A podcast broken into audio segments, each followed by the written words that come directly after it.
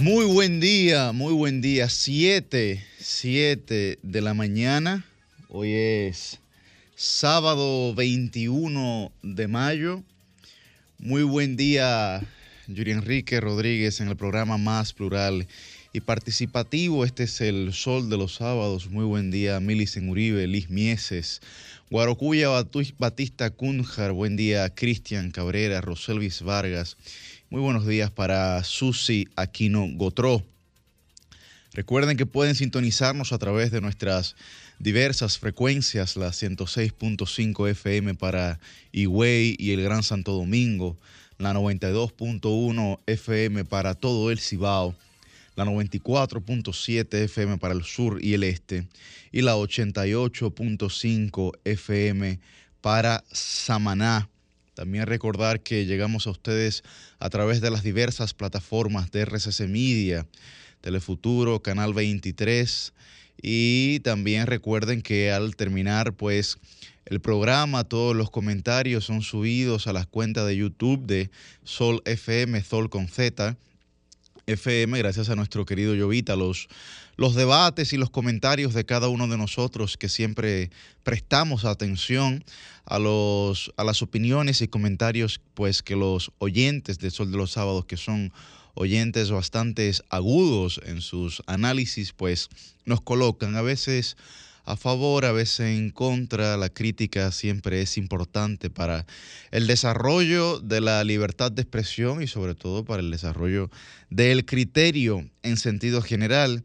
Esta fue una semana pues compleja en términos políticos, digamos que fue una semana también bastante desafiante, eh, por llamarlo así, para el gobierno de la República que pues que tiene que sortear eh, diversas situaciones que fastidian, digamos, a la sociedad dominicana porque eh, hay una queja generalizada en torno a la situación de vida de nuestra sociedad que es importante que, que se le ponga caso y yo creo que en ese sentido pues deben de girar, digamos, todos, todos los esfuerzos de, esta, de esta gestión.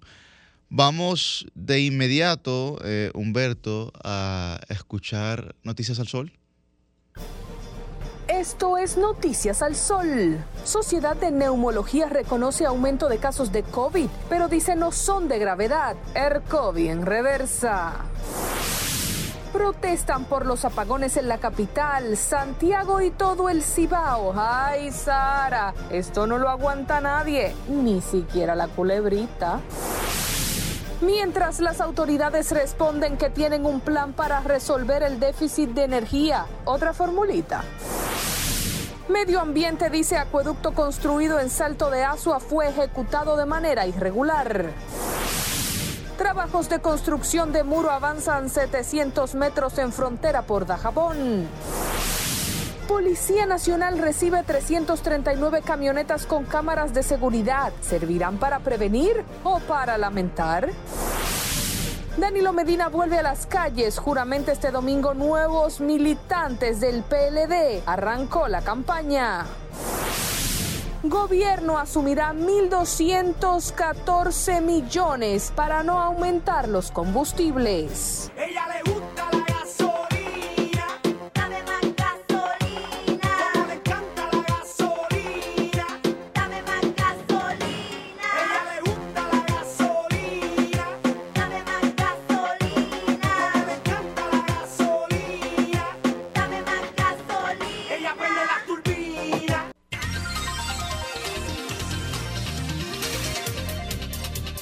Bueno, señores, como comentábamos previo a Noticias al Sol, pero antes de, vamos a darle la bienvenida a Mili Uribe. Buen día, Mili. Buen día, Yuri Enrique Rodríguez, coordinador de este Sol de los Sábados, titán de la juventud dominicana. Buen día a toda esa gente bella, ese pueblo dominicano digno y trabajador que madruga de lunes a viernes. Y los sábados, Yuri también lo hace para entrar en sintonía con este Dream Team de la radio. El Sol de los Sábados, el programa más influyente y plural de los fines de semana y cuidado Y Yuri, qué semanita esa, ¿eh? Cuántas noticias. Aunque hay personas que lamentablemente, intensa, ¿verdad? Hay personas que lamentablemente no, no pudieron seguirlas todas porque no tenían energía eléctrica. Yuri Enrique Rodríguez. Mira, es una situación bastante compleja. Pero terrible. Bastante compleja, Milicen, porque eh, las quejas de, las, de la gente, que ya ciertamente se había, se había olvidado de este tema de los apagones, se había pues acostumbrado a vivir, digamos, si no 24/7 con la luz, pero eh, sí leía, por ejemplo, en las redes, gente que se le iba la luz en un horario determinado, un día específico, y que ya sabía, ¿no? Por ejemplo, veía gente que decía, bueno, a mí se me iba la luz antes los martes de 9 a 12, nada más, pero después la semana entera, 24/7, la luz. Y eh, ese tema es extraordinariamente complejo porque afecta no solamente la cotidianidad de la gente, sino el propio desarrollo del ser humano en un momento y en una sociedad como esta. Y a mí, yo, tú sabes, esto me pareció una tragicomedia con, con los aportes que hacía uno de los que dirige las EDES, que él es eh, muy ocurrente, muy ocurrente, ¿no? Eh, me parece bastante ocurrente él, y que, y que decía que los apagones habían terminado en la República Dominicana. Y luego mencionaba una serie de países en las que él entendía que sí habían apagones. Y yo genuinamente te puedo decir que me causa una curiosidad inmensa entender el criterio que utilizó ese señor para mencionar esos países en los que supuestamente sí hay apagón. No sé si tú sabes a lo que yo me estoy refiriendo. Claro. o sea, a mí lo que me genera, digamos, curiosidad, suspicacia, es entender cuál fue el criterio en su mente para escoger esos, o sea, mencionar esos países. Irse de Europa a Medio Oriente y de Medio Oriente pasar al Caribe. Yo, mira, que son cosas que que uno tiene, uno, uno entiende que esto se tiene que tratar con mucha mayor seriedad. con mucha mayor seriedad, porque, insisto, como esto afecta a la gente, muy pocas, muy, muy otras pocas cosas afectan a la gente de igual manera.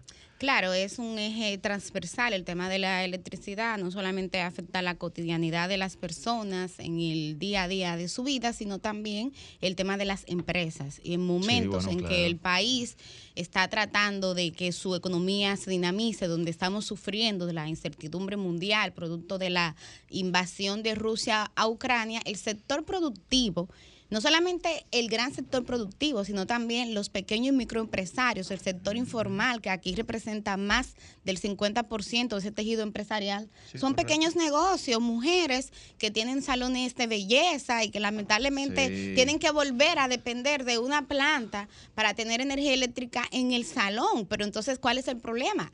Que ahora a este contexto hay que agregarle el alza del petróleo que esta semana volvió a subir. En un momento se cotizó a 114 dólares el barril, luego bajó, pero lamentablemente todavía por encima de los 100 dólares. Entonces es un momento. Bueno, el, gobierno asumió más de mil millones de pesos para que no subieran esta semana. Yo digo, el gobierno tiene más de, dos meses asumiendo semanalmente más de mil millones de pesos. Esto es una locura. Bueno, mira, yo no le veo tan locura, porque de hecho, eh, parte también de las noticias de esta semana eh, fue la evaluación que hizo el FMI a la economía dominicana y entre los puntos positivos mencionaba el hecho de que el gobierno estuviera asumiendo este tipo de políticas sociales. Ahora bien, no lo veo como locura, pero me pregunto hasta cuándo el gobierno va a poder tener la capacidad de seguir asumiendo, asumiendo eso. Cuando menciono el término locura, me refiero precisamente, me dicen, a la sostenibilidad y a la explicación, a la explicación sobre todo de esa sostenibilidad eh, de cara a la sociedad, porque al final somos los que tributamos los que vamos a tener que asumir. Pero volviendo a los apagones y para también darle paso a mi colega y compañera, estimadísima Roselvis Vargas, eh, Yuri, yo soy de las que no entendí, porque en un primer momento eh, lo que se dijo a nivel de comunicación es que no eran apagones financieros, mm. como lo que veíamos en la administración pasada, donde muchas veces, es verdad, Yuri, que en los gobiernos del PLD hubo una mejoría del servicio eléctrico de manera sustancial en los últimos ocho años. Eso es innegable, eso es innegable, pero eh, no se solucionó de manera total. Por eso no te gusta que yo lo diga, pero yo lo digo. No, no, que no me gusta, no, pero lo que pasa, lo que pasa es que si teníamos un déficit de un 60% y se pudo llegar nada más que tengamos un déficit de un 20. Bueno, metimos un 40 porque se avanzó, ¿tú entiendes? Se avanzó y el sol no se puede tapar con un dedo y este programa se llama El Sol de los Sábados precisamente por eso. Ahora bien, eh, se dijo que no era un tema financiero, que era un tema de mantenimiento de las plantas. Y yo me pregunto, ¿pero por qué darle mantenimiento a todas las plantas importantes al mismo tiempo? O sea, yo creo que hay, por un lado, hubo un tema de gerencia que dos años después, o sea, yo entiendo que esas autoridades necesitan una curva de aprendizaje, eso es normal porque no podemos comparar una administración de 8 o 4 años con una nueva, eso es lógico. Pero caramba, hay un, temas de gerencia que son básicos que ya tienen que comenzar observando porque ya tienen dos años. Y por otro lado, el tema de comunicación, porque es que no debió el gobierno esperar a que el sistema eléctrico colapsara, es que debieron avisar antes a la población una rueda de prensa, el sector eléctrico, el gobierno, el gabinete eléctrico completo, explicándole a la gente, porque así es que se previenen las crisis a nivel de comunicación. Y con esto le doy paso a mi estimadísima, talentosísima y muy bella compañera, José Luis Vargas. Chicos, buenos días y buenos días a todos los que nos sintonizan. Miren, señalando ese último punto que acotaba Yuri de cómo el gobierno lleva, yo no tengo el cálculo exacto, pero sin duda es más de mes y medio, asumiendo, porque... Eh, ¿En cuánto seguimos pagando la gasolina premium? En 273 con 80 y tanto. O sea, ciertamente tenemos más de seis semanas. En, lo que va de año pues, ha subido muy poco, sí. A pesar de que ciertamente eso representa una carga económica inmensa para el gobierno, que finalmente va a ser de nosotros. Pero imagínense ustedes, señores, que transfirieran ese, ese precio a la población, o sea, lo que eso representaría. No, no, es correcto, es correcto. Como eso, Cristian a principio de año, él dijo, prepárense que vamos a pagar la gasolina a 300. Si no fuera por eso, claro. Y además eso detiene la inflación también, porque si, si, sube si suben los combustibles... yo no me quiero imaginar el estallido social que hubiera, si nosotros estuviéramos pagando la gasolina ya con esas ocho semanas, imagínate tú, entre subirle dos y bajarle uno, tuviéramos en cuanto, en 305 pesos. Pero mira, sobre... La, semana pasada, escúchame, lo que, por lo que asumió el Estado, debió haber subido la gasolina más de 100 pesos, más de 50 pesos, por ahí. Imagínate tú que la gasolina hubiese subido. O sea, yo eh, no, quisiera imaginarme el estallido social que eso pudiera significar. Miren, y esta semana yo conversaba con el ingeniero Bernardo Castellano y él me apena tener que, reconocerlo, pero bueno, uno indistintamente de su simpatía política tiene que decir las cosas como son. Él señalaba, por ejemplo, cómo ustedes saben que los mantenimientos a las plantas pues son programados. Exacto. Y la administración de Punta Catalina dijo claramente pues que este cuando, claro que no lo dijeron a tiempo, pero cuando finalmente hablaron, dijeron que era un mantenimiento programado. Bueno, y cómo de repente pues un mantenimiento programado, le faltan piezas. Yo escuchaba a Celso Marrancini la, semana pasada diciendo en esta misma emisora intentando explicar, él decía, bueno, es que Punta Catalina es un monstruo. La gente piensa que cuando ahí se van a, reemplazar piezas, son dos o tres canastos, no. De cualquier cosa son 300. Pero Bernardo Castellano me decía que él estuvo, por ejemplo, en Guatemala y el stock de una planta a carbón de la mitad de Punta Catalina tiene eh, en almacén de piezas 10 mil... Eh, Dios mío, no recuerdo el, monto, pero un monto bastante considerable de piezas en stock. Eso de manera regular. Imagínense cuánto más no debe tener una planta sus piezas ahí ya, si el mantenimiento está programado más o menos con un año de antelación. El tema de la programación, sobre todo, es porque deben ajustar las fechas entre todas las plantas para que no suceda lo que eh, sucedió. Pues bueno, entonces miren, él dice, Exacto. Eh, Bernardo Castellano, que es un experto eh, reconocidísimo en temas eh, eléctricos, que esto señala junto con otras dificultades más que ha presentado la administración de Punta Catalina, que sin duda hay problemas de gerencia ahí. Sí, hay un tema de gerencia, Roseli. Mire, te reconozco por ser tan tan sincera y, reconocerlo, porque que yo lo digo, o sea, no se justifica el que a todas esas plantas se le coincidan esas fechas de, de mantenimiento que se programan. y sobre todo una planta tan importante, señores, Punta Catalina aporta a la matriz eléctrica actualmente el 30%. El 33 por ahí, sí. 30%, entonces imagínense que falte Punta Catalina. Déjeme ver si encuentro el monto pero bueno, que, refería de esa planta en Guatemala. Antes, de paso a que no solo eso, con el tema de las programaciones de los mantenimientos, ¿Cómo se despacha a decir que el mantenimiento era de 30 días, pero que ahora va a durar 60 días? No, pero no puede ser. Sucia aquí no votó, la versátil. Muy buenos días. Y Andrés. Feliz de estar aquí. Miren, de inmediato sobre este tema, decir que coincido con que precisamente la planificación de este mantenimiento ha carecido precisamente de esa palabra de planificación. Valga la redundancia. Exactamente. Y sobre esto se pronunció. Eh, porque siempre es bueno citar a, los conocedores del tema, em, la Asociación Dominicana de la Industria Eléctrica, quien dijo en una eh, una noticia que vimos ayer en el periódico que pues precisamente el sector eléctrico requiere para cubrir esta demanda que pues todo se haga de manera planificada, pero aún así indica que a pesar de esto y de que algunas plantas estén en mantenimiento, el sistema eléctrico cuenta con la reserva disponible.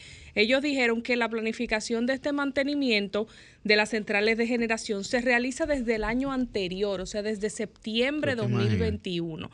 Es decir, que esto nos eh, da a entender que hubo tiempo para poder programar este tipo mm, de procesos que son necesarios para el buen funcionamiento del sistema eléctrico en nuestro sí, pero tú estás dando una muy buena información porque entonces esa asociación está desdiciendo a todos los funcionarios que han salido, ¿verdad? Bueno, hay que, hay que, yo, yo por eso no quiero extenderme mucho porque voy a, a tener este tema en mi comentario, pero yo entiendo que no deben todas las autoridades del sector eléctrico hablar sobre el tema. Creo que se debe elegir un vocero, centralizar la vocería, tomar la persona más idónea, que a mi entender debe ser el ministro de Energía y Minas, porque dentro del nuevo esquema del sistema eléctrico, ahora él es quien lleva la rectoría del sector energético, con todas las propuestas de este nuevo, de, de este nuevo gobierno, de que, bueno, pues ya eh, en algún momento saldrá la CDE, él va a comandar el sector eléctrico y todas las otras instituciones del sector van a estar o están bajo su mando, debe ser él quien asuma y no estar el presidente también de la República opinando y refiriéndose en todos los temas. Y más, y aunque eso lo reiteremos más adelante, cuando ya se está en tema político y anda en dime y te diré con Leonela de tiempo, mandándolo a Google y demás. O sea, no es favorable. No es favorable en este momento que el presidente esté cogiendo todos los fouls. Y menos los fouls del sector eléctrico. Los temas, cada quien que lo asume. El de agricultura, el de agricultura va allí de la cara. El de electricidad, bueno, electricidad va allí de la cara con sus técnicos al lado. Pero entonces sale eh, eh, el ministro por un lado con los técnicos, sale André Cueto por allá con una culebra en la mano, sale luego el presidente a hablar. Entonces sale también Milton Morrison por, por, por su que dijo una cosa en el 16 y que ahora dice lo mismo y que no sé qué. Entonces la gente dice pero Dios, Dios, Dios mío. Así no se puede buen día Cristian. Buenos días señores. Aquí estamos. Miren eh, al pie del cañón. indiscutiblemente el tema energético es un problema que no estaba. Y yo decía hace días en un tuit que las administraciones gubernamentales, independientemente del país donde sea, cuando crean un nuevo problema, entonces viene el desafecto de la gente, mm. porque ya eso era un problema eliminado en República Dominicana. Y usted hablar de apagones estaba reducido a zonas muy, muy, muy puntuales. Incluso se había adoptado el modelo, que a mi juicio fue un modelo interesante, el modelo prepago, en algunas zonas del país, bueno, para que el apagón no sea justificado por la autoridad, sino por la falta del pago de usted mismo. Bueno, si usted no recarga su energía, evidentemente usted no tendrá energía que utilizar. Y bueno, eso en alguna medida sirvió para poder alcanzar casi la totalidad del territorio nacional con energía 24 horas, aunque usted no pudiera cumplir necesariamente con, con beneficiarse de esta.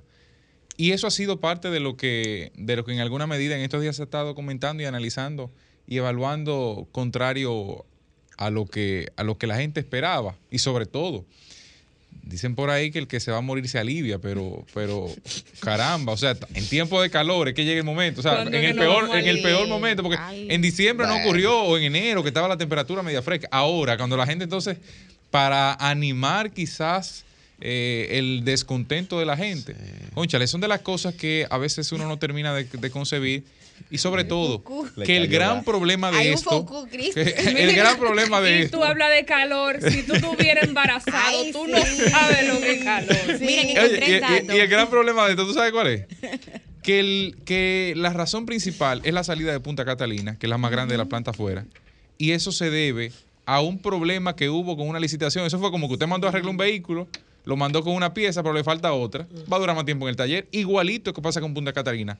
No se hizo la licitación de las piezas que se necesitaban a tiempo y eso generó que salga por más tiempo del esperado el- para el mantenimiento de la planta Punta Bien, a Catalina. propósito de eso, encontré el dato. Bernardo decía que una planta como Punta Catalina lo que debe tener en stock son entre 15 o 20 millones en piezas. Y él refería, este caso de esta planta de Guatemala que visitó recientemente, él dice que de la mitad de la capacidad de Punta Catalina tiene, dice él que lo vio con sus ojos, 10 mil millones en stock. Entonces él Pero dice con que... el tema. Sí, termina. eh, eh, eh, 10 millones, perdón. Entonces él dice que, eh, claro, hay que hacer los procesos de licitación, pero se supone que también ahí hay piezas en una cantidad claro. considerable para Claro. cualquier eventualidad. Pero pasó, Mira, lo eh, mismo, yo no pasó, lo mismo, agregaría- pasó lo mismo, perdón, Ajá, Millicent, sí. para aportar ahí.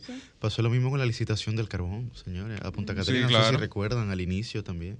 Pero mira, Eh, eso de la licitación, yo no lo tengo tan claro. Y yo no sé si citarlo como un elemento negativo, porque eh, en honor a la verdad hay que decir que esta administración ha decidido pagar un costo político a favor de un tema de transparencia.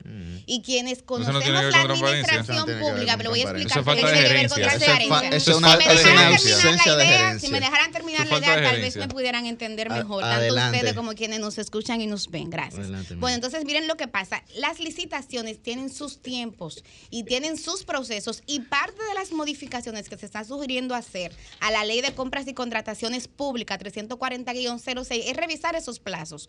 Porque en la gestión pasada, ahora mismo, hay muchísimos casos y denuncias de corrupción que tienen que aprobarse en los tribunales, pero que están ahí. Y muchas de ellas, por ejemplo, lo que pasó en la UERS, que salió justamente esta semana, tienen que ver porque no se respetaban esos plazos que establecían eh, esa ley y a veces se hacían mediante mecanismos de compras directas. Entonces, no solamente con Punta Catalina, con muchísimas otras instituciones aquí, el presidente ha dado la orden y ha decidido, mira, aunque las cosas duren más, aunque tomen más tiempo, vamos a cumplir la ley. Entonces, voluntariamente hay un costo político que se ha pagado en términos de transparencia, que yo me imagino que en el futuro eso entonces pudiera eh, traducirse en lo que se llama capital político, Eso- siguiendo a- al sociólogo Pierre Bourdieu, pero eh, me parece por eso que no estoy tan segura de citar el tema de, de que la licitación Eso se no, llama- se, no se logró, porque lo que me ha dicho el ministro de Energía, Ah, quien he tenido la bueno. oportunidad de entrevistar, es que se, se lanzaba la licitación y no aparecían eh,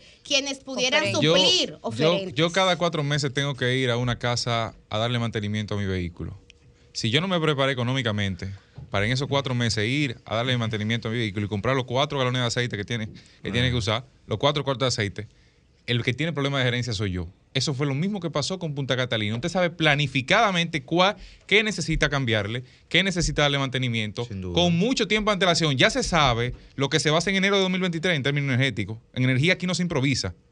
En energía aquí no se improvisa porque el sector privado tiene un una cuota muy importante. Amigo, hay un pulpo Eso no tiene que ver con eso. Eso no tiene que ver con eso.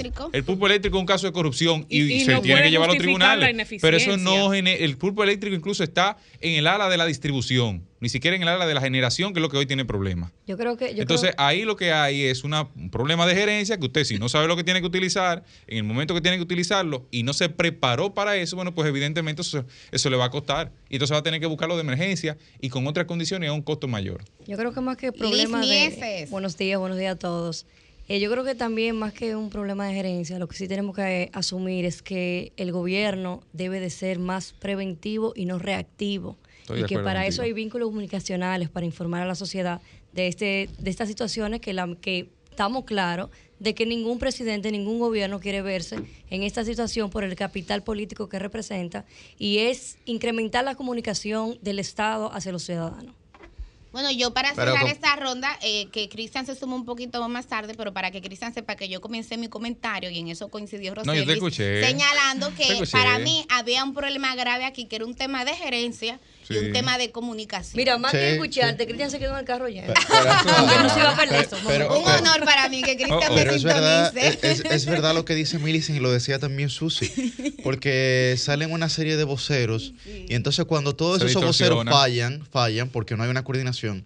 Oye, me tiene que tirarse el fundazo el presidente. ¿tú Claro, no. Y no puede ser así. Que se distorsiona. ¿Eh? Un elemento fundamental en cualquier crisis de comunicación es designar un vocero para que no haya distorsión puede- del no mensaje. ser, como dice Susi, hay un tema de agricultura. Bueno, el que está en agricultura, Pero que mira- tapa lo bueno, también tiene que coger su crisis. También yo, tiene que yo- coger yo su les, crisis. yo les voy a decir ¿tú algo y, y será un tema interesante de ver con nuestro invitado de hoy, que es justamente experto en comunicación, Felipe Vallejos.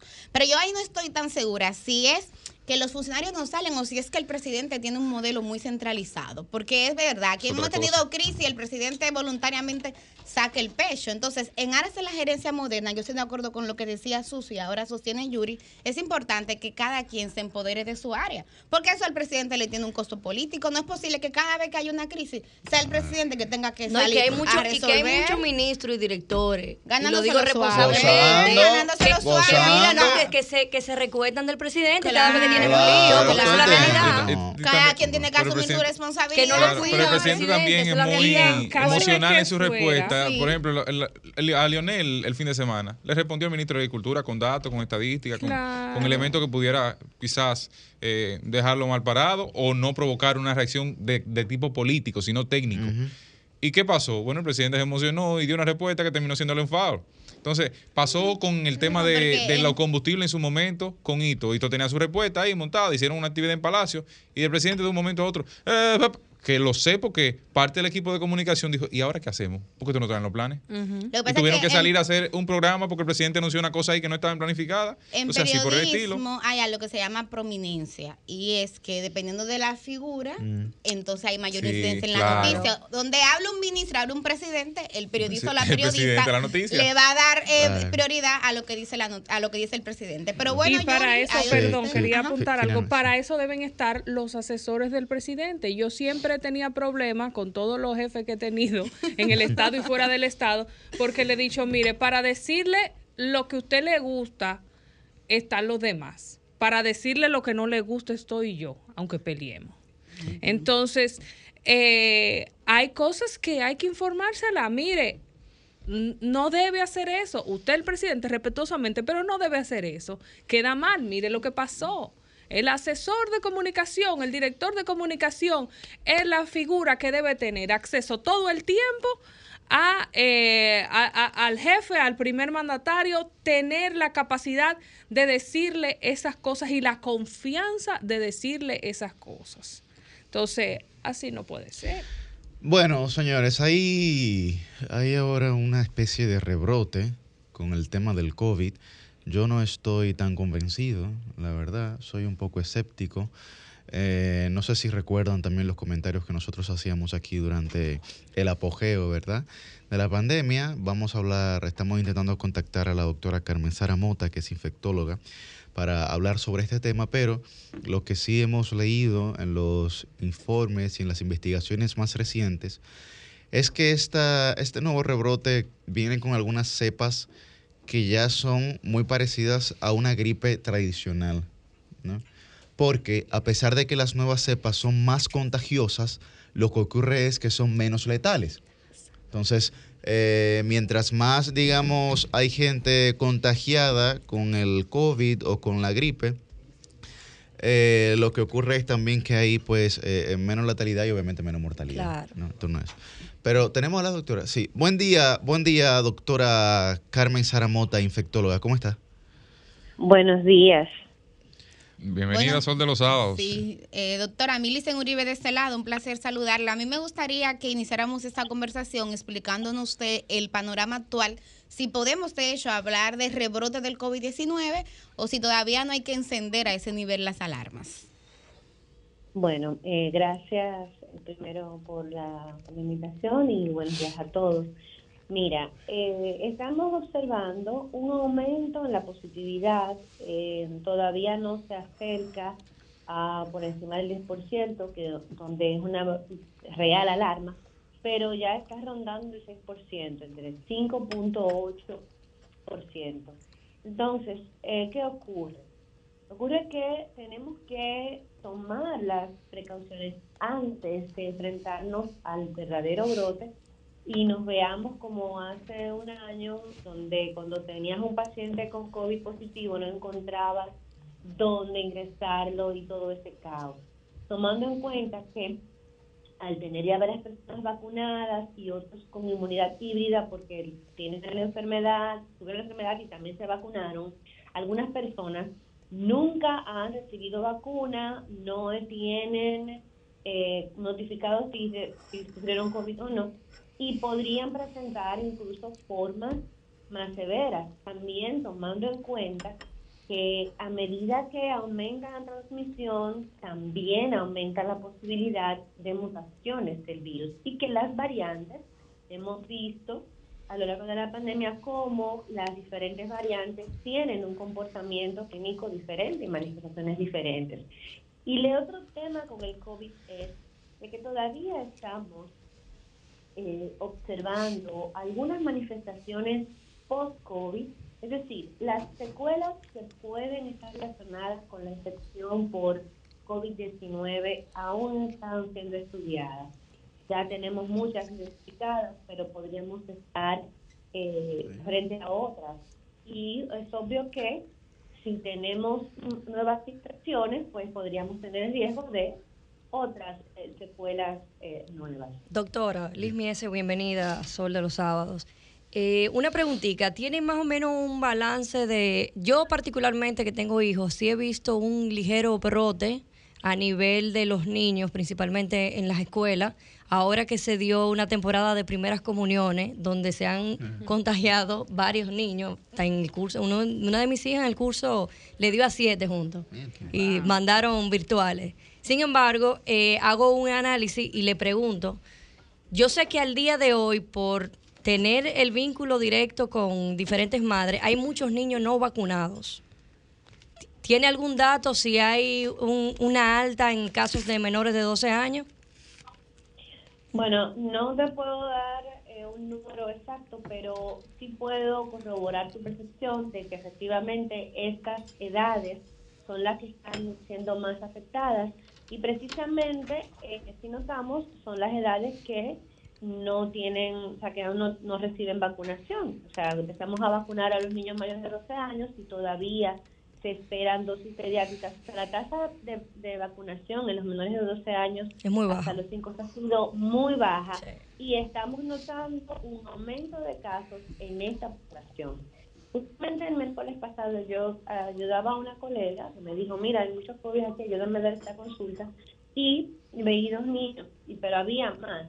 Lo importante es que la mayoría de estos pacientes eh, pues evolucionan de manera satisfactoria, es decir, no tienen en la fase aguda muchas manifestaciones. Sin embargo, la preocupación de nosotros los pediatras es de que aún presentando un COVID sintomático muy leve o incluso asintomático, puede presentarse posteriormente síndrome inflamatorio multisistémico, puede presentarse miocarditis, pueden presentarse incluso estos casos que se han notificado alrededor del mundo, ya van más de 500 de la hepatitis aguda infantil, que puede estar relacionada con COVID, con otros virus, pero que mucha evidencia comienza a relacionarla con, con la infección por COVID-19. Entonces, eso es el tema. A veces las personas dicen, no, pero si, si da leve, pues ¿cuál es el problema? ¿Qué importa? Sí, el problema es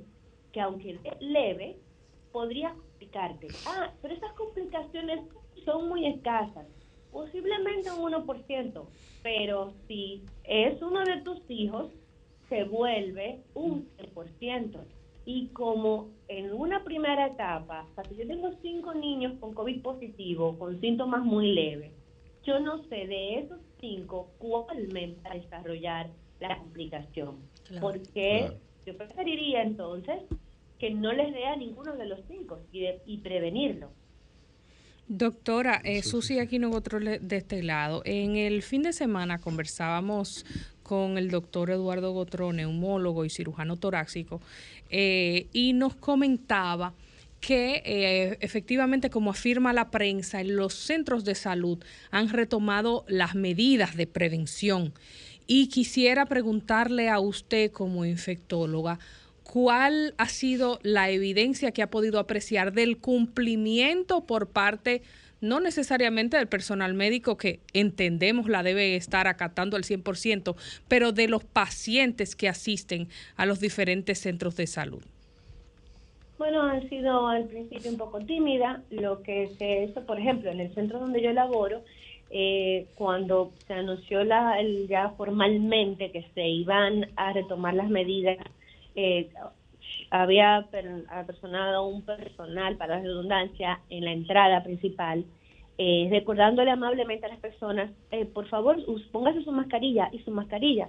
Algunas personas que no tenían mascarilla ah, no, aquí tenga, eh, le, o sea, le daban amablemente una, pero recordándole que la próxima vez que volviera iba a necesitar la mascarilla para, para acceder al centro. Y muchos ya han retornado la, la práctica de, por favor, mascarilla antes de entrar a esta consulta y así. Es bueno que la gente sepa que no es que se le niega la atención, porque inmediatamente aparece el conspiranoico, mira, eso es discriminación, pero realmente son medidas que deben tomarse para disminuir o tratar de evitar eh, que precisamente nos aumenten los casos y principalmente reforzar la parte de la vacunación. Aquellas personas que están en edades elegibles de recibirla, que la reciban porque está demostrado que tanto las medidas eh, de distanciamiento, de mascarilla e higiene, como la vacunación es lo que ha permitido el control. Y sobre todo la inmunidad híbrida que es de las mejores cuando aún habiendo eh, padecido la enfermedad, te puedes vacunar, pues esa es una inmunidad también mucho más fuerte y duradera.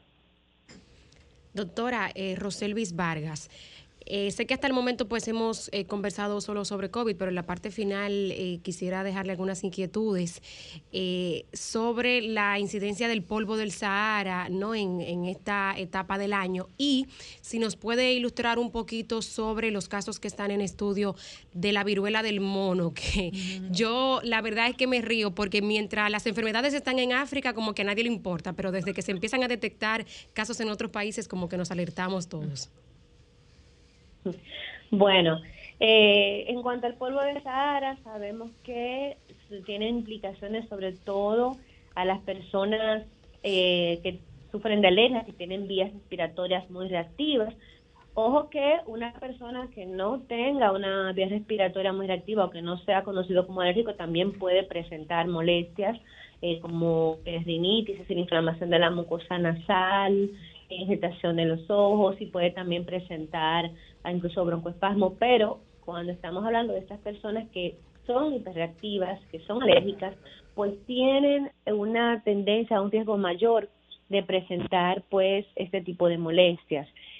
Esto tiene una implicación indirecta en que si yo estoy muy congestionado, no puedo respirar o me siento como dicen se dice coloquialmente apretado del pecho porque el polvo de Sahara me ha irritado mis pulmones, voy a ir a un centro de salud y pues si necesito ingreso, pues eso ya aumenta mis riesgos de adquirir otras cosas. Es decir, que eh, también es importante evitar, o sea, la mascarilla te va a ayudar no solamente con el COVID, sino también a esas partículas de polvo que son mucho más grandes que los virus, que puedan entrar a tu sistema respiratorio e irritarte. Entonces, es básicamente higiene mental lo que necesitamos para evitar estas, estas cosas. En cuanto a la viruela del mono, bueno, lo que ocurre es que hay muchas enfermedades que, sí, como dices, tienen su origen en África, pero se mantienen eh, en esas eh, contenidas en sus comunidades. Ya cuando comienzan a expandirse a nivel del mundo, pues tienen la posibilidad de convertirse con una pandemia como nos pasó con el COVID. Ah, afortunadamente, en el caso de la viruela del mono, no es tan infectante como como el COVID-19 o como otros virus. Eh, sí, y tiene que ver, hay que haber una relación directa con, eh, con, el, con el animal, es decir, con el mono, porque está considerado, o sea, es una zoonosis. Cuando hablamos de zoonosis son enfermedades que son propias de los animales y que pueden, de alguna manera accidental, infectar al humano. Y una vez el humano infectado sí podría infectar a otro, pero tiene que haber una conexión directa con el animal. Y se han visto casos en varias partes del mundo.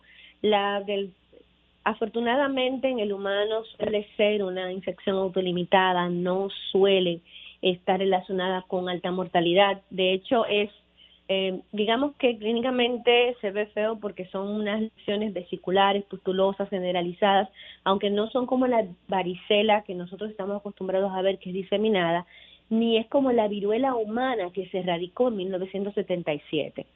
La viruela humana tenía lesiones similares, pero eran diseminadas en todo el cuerpo y tenía una alta tasa de morbilidad y mortalidad. En este caso, es un cuadro que suele ser leve, más autolimitado, o sea, autolimitado, en español dominicano se quita solo, y no suele ser, no está relacionado con alta tasa de mortalidad. La mortalidad puede ser eh, bajita como un 1%, en algunas series reportan 22%, pero habría que ver las circunstancias de, esos casos, pero que en sentido general no es una enfermedad eh, pues mortal.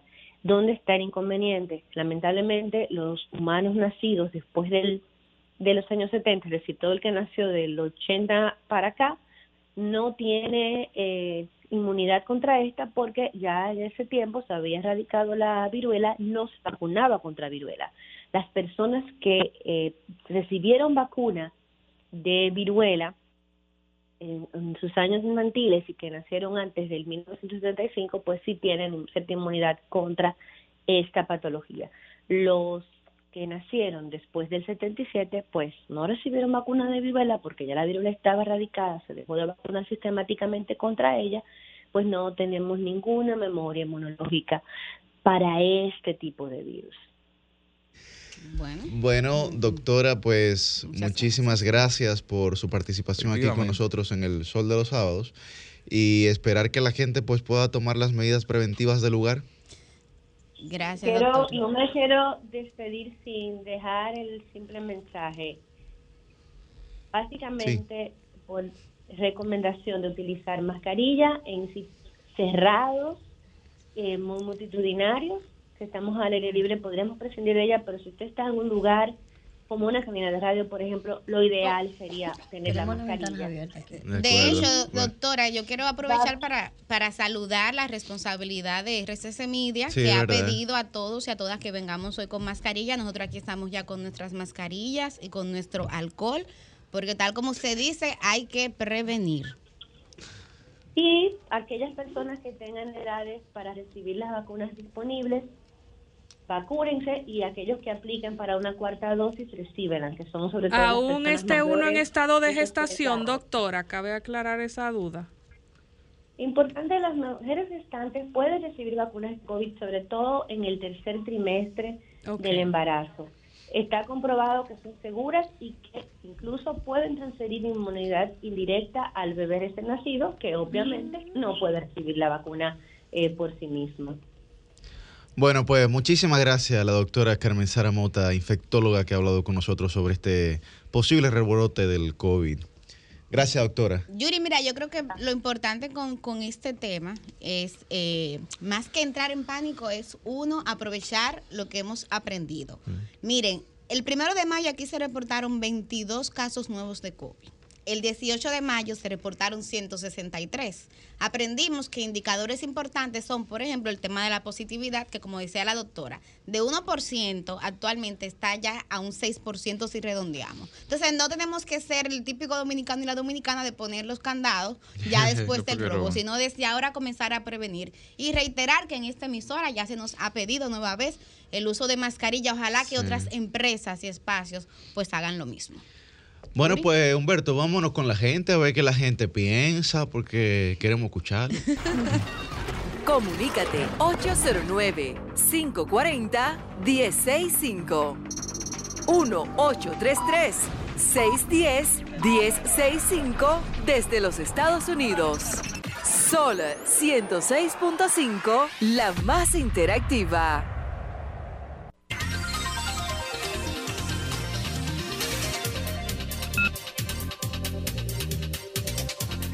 Buen día, ¿su nombre y de dónde? Buenos días, buenos días, José de Santo Domingo Este. Adelante, José. Mire, yo estoy observando que ahora le quieren echar la culpa de los apagones al gobierno anterior. Nosotros los que trabajamos allá en la CDE sabíamos que eso iba, que eso iba a pasar, porque el, el canario que pusieron no era la persona que había que poner ahí.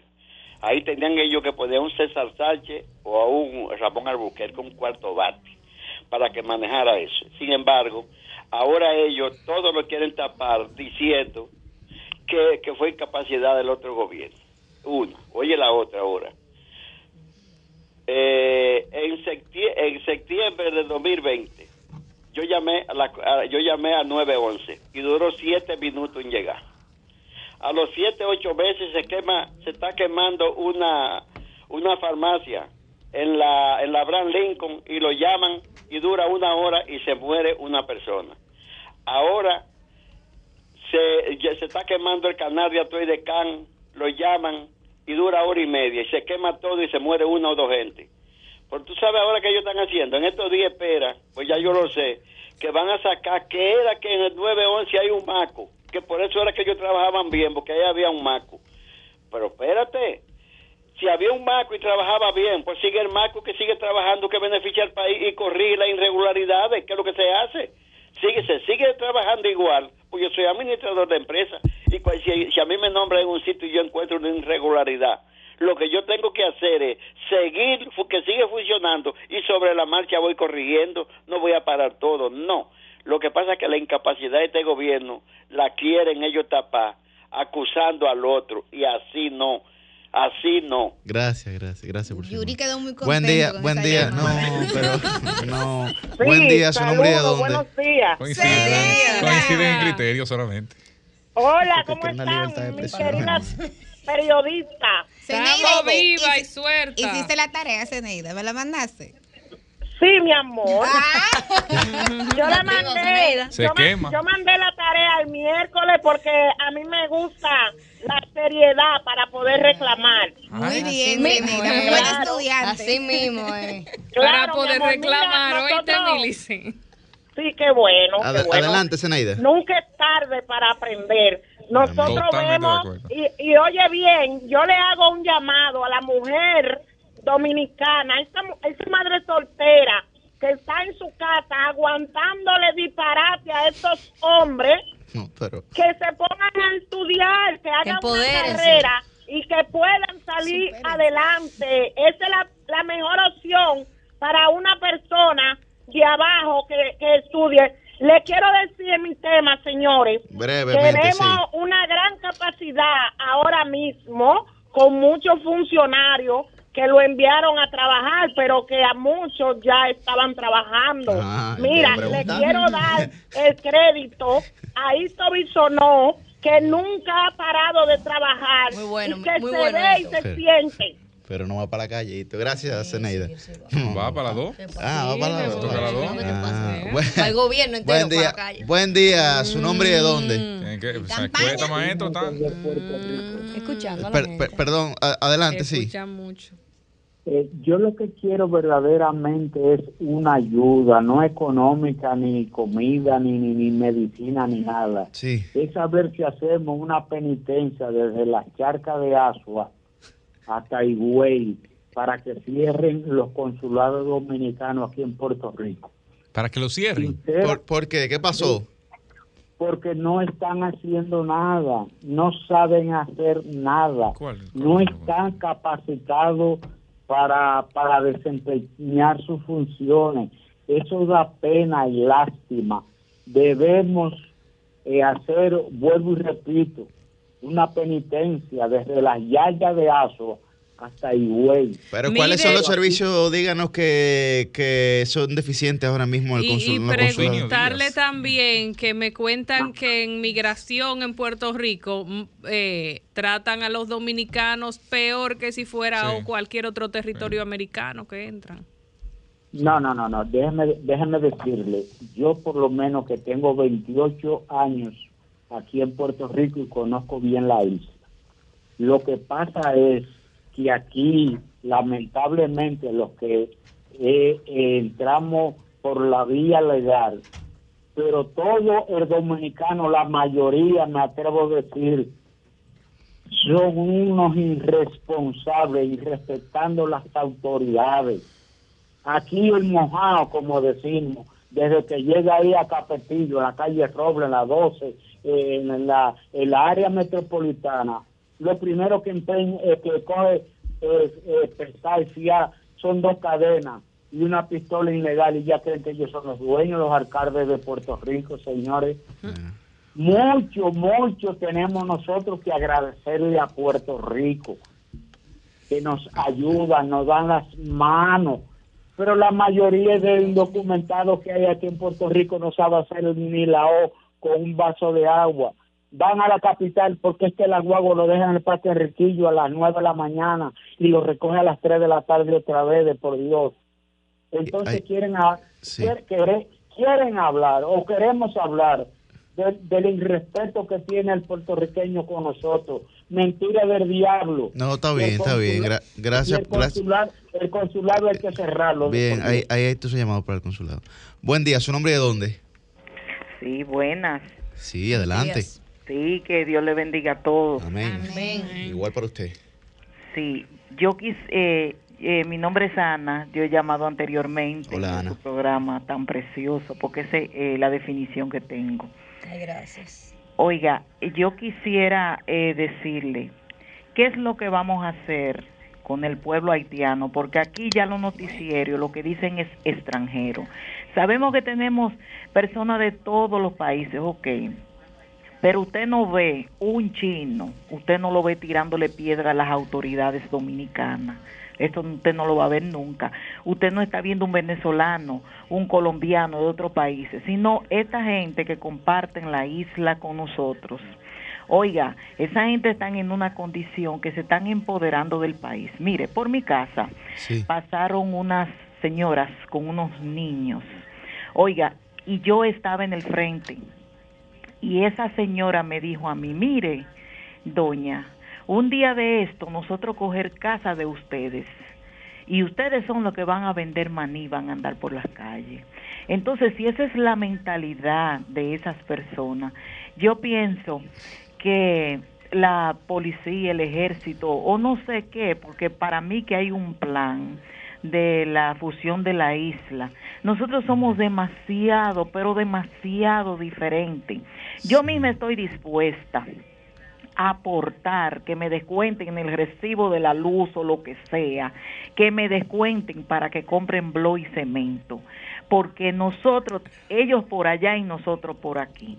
Nosotros somos personas muy humanitarias, los recibimos en los hospitales, le damos de todo, o sea, los recibimos porque el dominicano es muy hospitalario.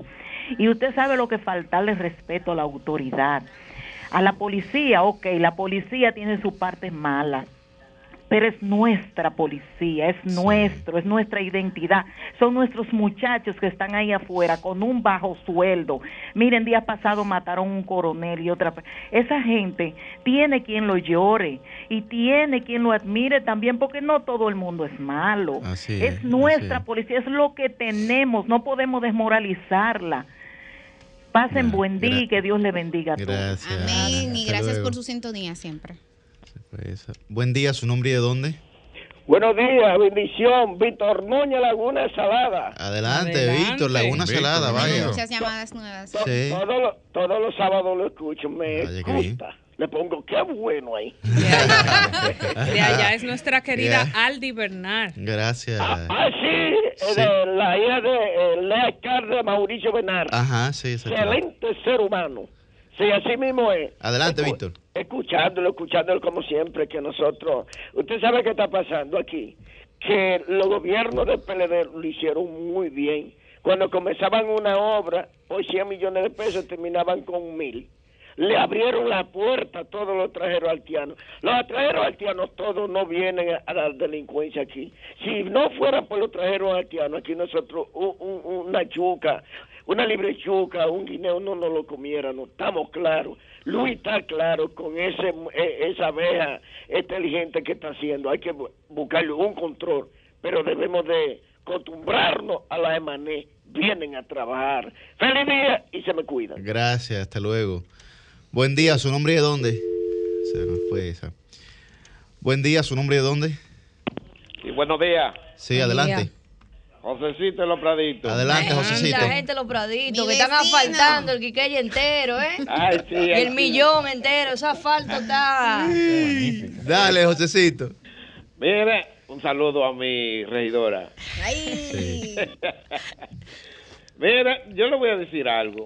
Eh, a pesar de que cada quien tiene derecho a, a, a decir lo donde le duele.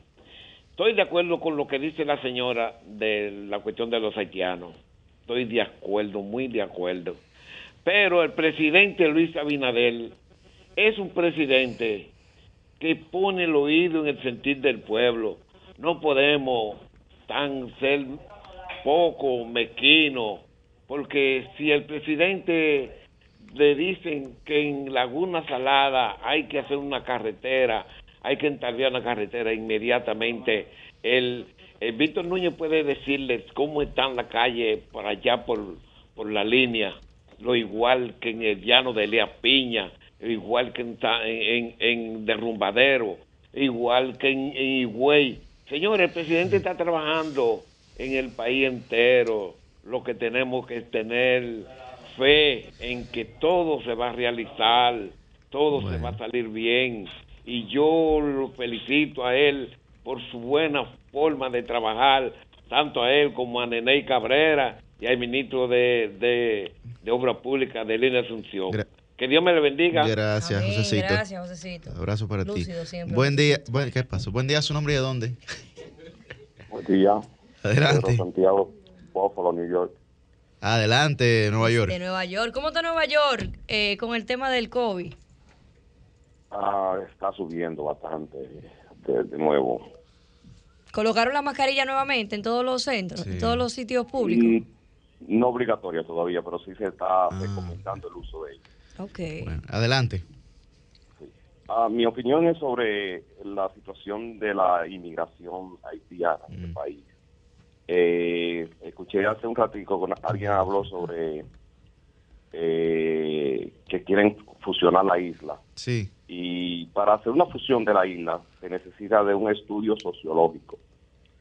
Y el sociólogo más malo del planeta te diría que es imposible fusionar la isla porque son dos sociedades totalmente diferentes. Eso es lo primero.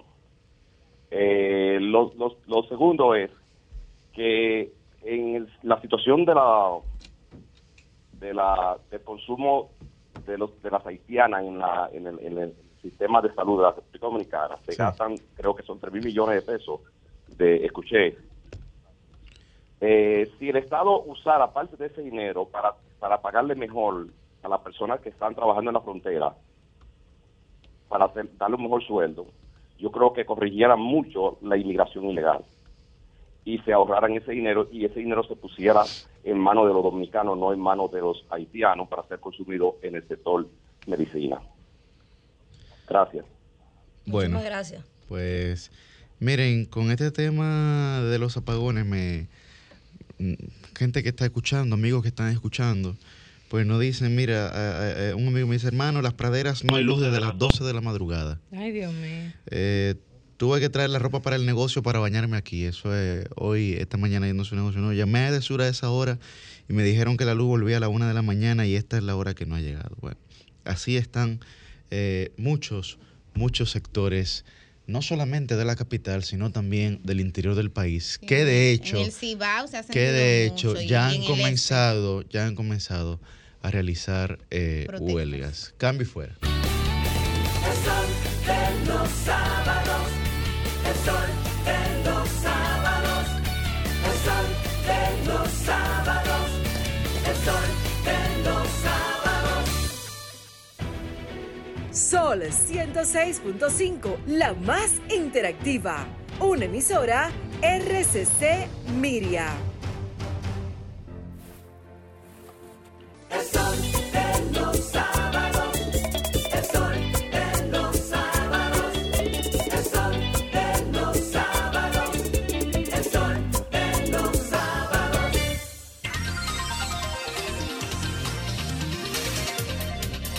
Bueno, a las 8 y 6 de la mañana queremos felicitar a la magistrada Ana Andrea Villacamacho y a todo el elenco, a todo el elenco de Trátame Bien, Yes. que está de onceavo aniversario el día de hoy. Increíble. 11 años, ¿eh? Increíble, 11 años, así que también... Intentando hacer que la gente aprenda y coja algo. Que por lo menos se traten bien. Fe- felicidades a, a nuestra productora ahí, que, que a veces se pone, tú sabes, como un poco, no. un poco tosca, pero. y Nuestra un poco productora, ruda, ella pero. también pero talento. bueno. Pero ella no trata, ella no trata bien. Ella no trata bien. ¿Eh? Combativa. Sí, ella es como virulenta, ella un poco a veces. con- No, con no, y no nosotros, está bien pero- que digas eso. No está bien que digas eso si estamos hablando de tratarnos bien. Nuestra Ella tra- ella productora también bien. es No, porque ahí ella se doma. Y, y la No, porque felicitamos. es un trato disciplinario, un trato correcto. Debemos reconocer la paciencia que nos tiene. Bueno, y sobre todo algunos que sacan de Pero bueno, sumarnos eh, a esa felicitación. Ana Andrea Villacamacho es una mujer a la que yo admiro mucho en términos profesionales y personales y me alegra porque yo sé lo que implica durar 11 años haciendo radio de calidad Al en aire. República Dominicana. Eso Y es un reto. y Así que extender sobre a Todo con esos temas que Sí. tratan de educar a la población, lo decíamos en Que relajo, tanto pero la es necesita. cierto. Eh, en, en aspectos tan importantes como es la convivencia humana, la vida de pareja, el respeto a la ley, todo el sistema, el cuidado de niños, niñas y adolescentes. Es bastante amplio lo que trata ese programa y necesario en países como el nuestro que a veces creemos que vamos avanzando y nos damos cuenta que en algunos temas hay, al- hay personas que van como para atrás. Bueno, pues eh, muchas, muchas felicidades en su onceavo aniversario. A las 8 y 8 de la mañana iniciamos nuestra ronda de comentarios. El día de hoy vamos a iniciar con la embajadora del pueblo. Muy buen día, Milicen Uribe. Bueno, hoy me toca ser la abridora estelar. Sí, Qué sí, honor para duda. mí iniciar la ronda de comentarios de este Sol de los Sábados.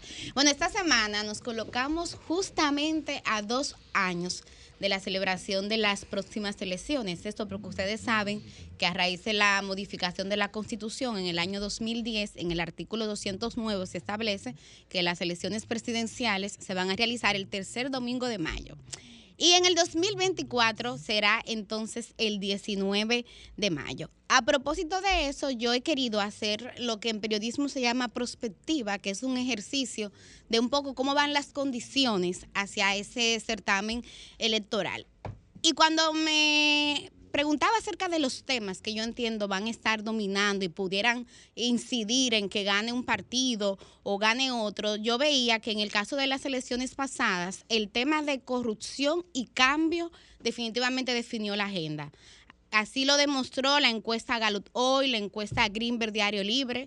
Cuando a la gente se le preguntaba por qué iba a votar o qué factor iba a incidir en que votara, el tema de esa aspiración de un cambio y del tema de no a la corrupción eh, dominaba mucho la agenda. Sin embargo, yo creo que en las próximas elecciones y en la campaña electoral, cuando legalmente sea eh, abierta, pues creo que el tema economía va a ser un tema muy determinante. Y no solamente desde el punto de vista de la macroeconomía, algo que ya quedaba por sentado en los gobiernos del PLD, sino en el día a día de la gente, el costo de la vida, ese que decía Juan Luis Guerra en los años 80, el costo de la vida subió otra vez. Yo creo que nueva vez se pone de relieve, primero por todo el tema del COVID, segundo por el tema de la invasión de Rusia a Ucrania. Han sido estos años de mucha incertidumbre económica para toda la humanidad y República Dominicana, por supuesto. Entonces, ahí la recuperación de empleos. El gobierno ha hablado de cómo ha logrado eh, recuperar casi 200 mil empleos, pero yo creo que ahí falta un elemento importante que es la creación de nuevos empleos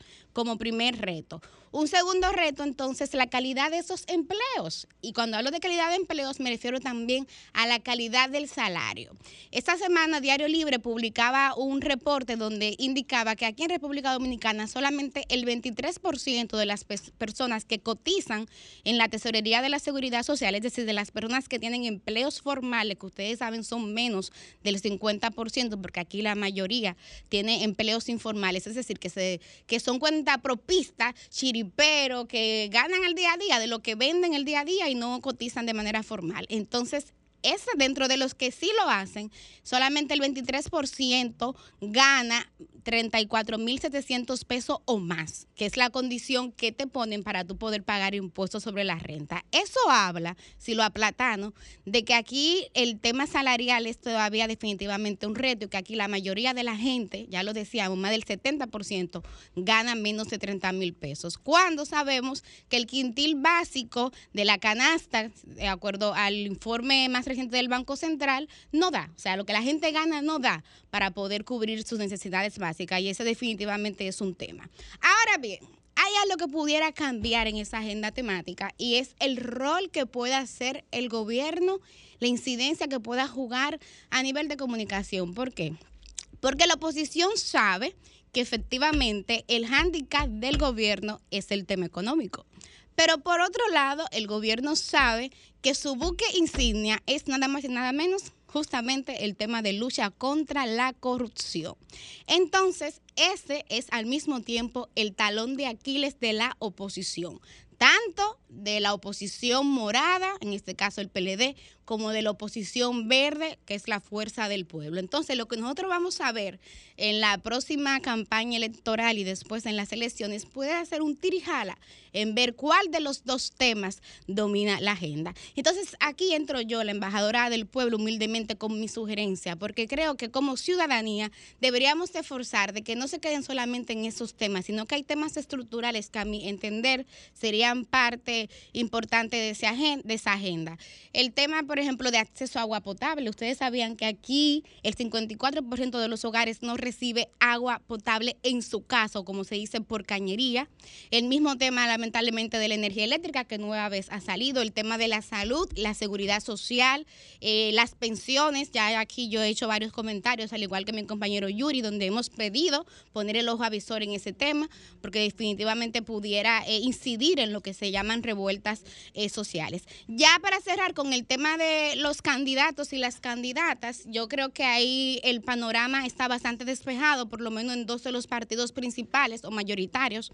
En el caso del PRM, creo que no hay dudas de que Abinader va a ser el candidato presidencial. Y lo digo porque me ha tocado entrevistar a quienes en un momento tuvieron algún proyecto presidencialista y están muy sumisos y sumisas y dicen, yo estaré donde el presidente y el partido me necesiten.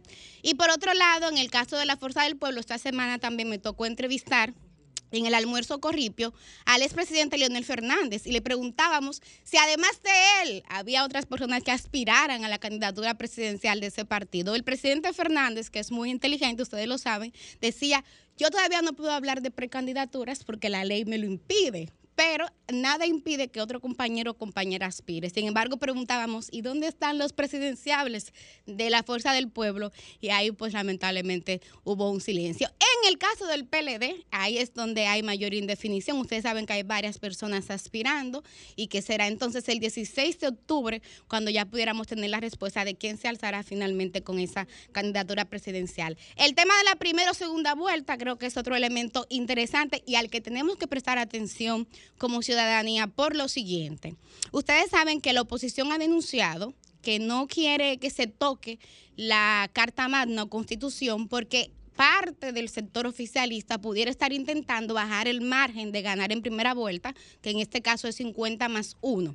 Entonces, de mantenerse la constitución como está, yo soy de las que creo que al día de hoy, al día de hoy, el PRM no gana en primera vuelta. Entonces, implicaría que tendría que pactar con alguno de los otros partidos. Entonces, en lo que se pacta o no, o con quién se pacta o no, va a depender mucho el futuro de este país. Porque tendríamos que estar pendientes, nosotros y nosotras como veedores y veedoras, de a qué renuncia, a qué renuncia un sector o a qué renuncia otro. Yo creo que esos serían temas muy interesantes a lo que tendremos que definitivamente darle seguimiento. Entonces, cierro este comentario, Humberto, diciendo que aunque falta mucho, falta mucho para estas elecciones, apenas estamos en el 2022 y serán en el 2024.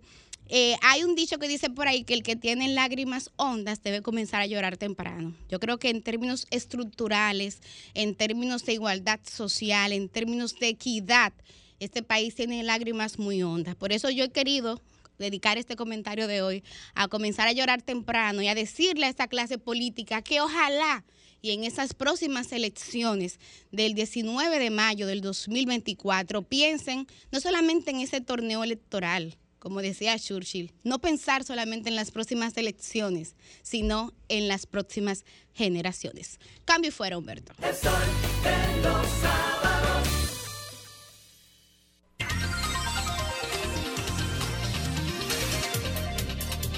A las 8 y 19 de la mañana continuamos con nuestra ronda de comentarios y es el turno del periodista joven. Muy buen día, don Cristian Cabrera. Buenos y santos días. Atención los dermatólogos. Hay políticos que tienen la epidermis muy sensible y eso afecta bastante el propio ejercicio de la política en República Dominicana y la política real, la política que necesita de administración del Estado, que no es la política farandulera de la calle, dando declaraciones cherchosas, no es esa, no, no, no. Eso no es política. Eso no es política. Y en ese proceso hay mucha gente incluso, sobre todo de la generación a la que pertenezco, que se aleja de las organizaciones políticas, que no se acerca a los partidos, porque entiende que fruto de esa epidermis puede afectar incluso su desarrollo profesional, su desarrollo personal, porque cuando usted pertenece a alguna organización, algún grupo, se supone que la idea es crecer juntos. Y en ese proceso de crecer juntos, pues parte de lo que conlleva es precisamente hacer las críticas desde dentro que puedan generar eh, hacia afuera una visión distinta. Sin embargo, lo que ocurre es diferente, que el que está dentro de una organización política, en algún proyecto, o apoyando a un tercero, eh, cuando lo que hace es recibir líneas, entonces en alguna medida eso puede generar un desafuero. Y digo esto porque mucha gente en la clase política confunde el apoyo con eh, la anulación de las críticas, tanto constructivas como destructivas. Y la política no implica alquilar cerebros o en su defecto eh, lacerar personalidades. No, no, no, no, no. La política un poco más allá. Y el presidente Abinader, por ejemplo, en este caso, que es el primer presidente nacido luego de la dictadura de Trujillo, que es una persona que quizás por el ambiente en que se desarrolló, por las condiciones que tiene, por eh, quizás las oportunidades que tuvo de formación académica y profesional, incluso empresarial, y otras cosas más, uno pudiera decir que se asemeja en alguna medida a las características de esta generación. Por ejemplo, el presidente es de los hombres que tiene una epidermis sensible. El presidente es de los hombres que en alguna medida en política actúa como generación de cristal, que ante la más mínima crítica reacciona de manera emocional y no como un jefe de Estado. Y eso puede hacerle daño a futuro. Tiene que trabajar en eso. Tiene que trabajar en eso. Fíjense que los grandes líderes de la historia, ninguno fueron emocionales. Y los que fueron emocionales o algún momento emocional tuvieron, sencillamente hoy son recordados en, en esa etapa. Peña Gómez no fue presidente de República Dominicana por emocional. Por emocional no fue presidente de República Dominicana. Y busquen bien el tema del acuerdo de Santo Domingo. Lo que en alguna medida afectó la etapa última de la tiranía de Trujillo fue muchos aspectos emocionales que se pusieron por encima de los de Estado. Lo que afectó a Danilo en su última etapa, sobre todo en los últimos dos años, fue lo emocional. Cuando reaccionaba en vez de accionar. Lionel tuvo sus picos también negativos en ese sentido. De Hipólito ni hablar. Hipólito es la emoción hecha político. Y eso le genera empatía y le genera cercanía a la gente, pero eso no es permanente y eso amerita mucho cuidado. ¿Qué pasa? Bueno, hay mucha gente en el gobierno del presidente Luis Abinader que está consciente de lo que suena en la calle, de los problemas de la gente en la calle, pero que teme, porque quizás no sea su rango de acción, quizás no sea el área que le toque trabajar, teme decirle al presidente para evitar un boche del presidente. Y no son uno ni dos los funcionarios que se han acercado con ese tema. De que el presidente dice, no, no, no, no, no, es que eso no es así, es que estamos viéndolo mal. Y, o, o, no, que ese problema no es real, eso es fruto de la, de la especulación, de la oposición política. Entonces se prefieren quedar callados ya y no analizar o presentar los problemas que realmente afectan a la sociedad. Y eso hay que tenerlo presente. Por ejemplo, cuando el presidente le hablaron del fideicomiso hace ya unos meses, se alteró. ¿Cuál contrato? ¿Cuál contrato? Cuando el título de lo que se envió al Congreso decía contrato. Oigan eso. Esta semana a principios de semana, al presidente, al gobierno parece que se le olvidó que era Día del Agricultor, el domingo pasado, y no hizo nada. No tenía nada ahí en mente. Bueno, pues el domingo, la oposición, que ni tonta ni perezosa, aprovecha cualquier momento, Lionel capitalizó un descontento que hay en el sector agropecuario, sobre todo luego de la aprobación de la ley tasa cero. Y decía, es que se ha abandonado el campo. Y a eso usted vio el presidente responder de inmediato. Eh, respondía el presidente, eso es demagogia, eso es populismo. Y en ese proceso de respuesta, el presidente no se fijó que ya la respuesta técnica la había dado su funcionario de cabecera, el ministro de Agricultura, Limber Cruz. Y esa respuesta emocional generó una lucha política o la antesala de una lucha política que ya fue prácticamente señalada. Entre otras cosas, primero, el error fue señalar a Lionel en esta etapa del camino como su contendor. No es lo mismo usted llegar a 2023 eh, con varias cabezas en el escenario sin nada claro que señalar a uno. Segundo, la respuesta no iba a nada acorde a lo que se estaba hablando ahí. Tercero, anuló la incidencia del programa Siembra RD, que era lo que estaba presentando ahí. Cuarto, mandó a Google y en Google se resulta que todo el mundo se encontró con que el gobierno no había inaugurado una obra.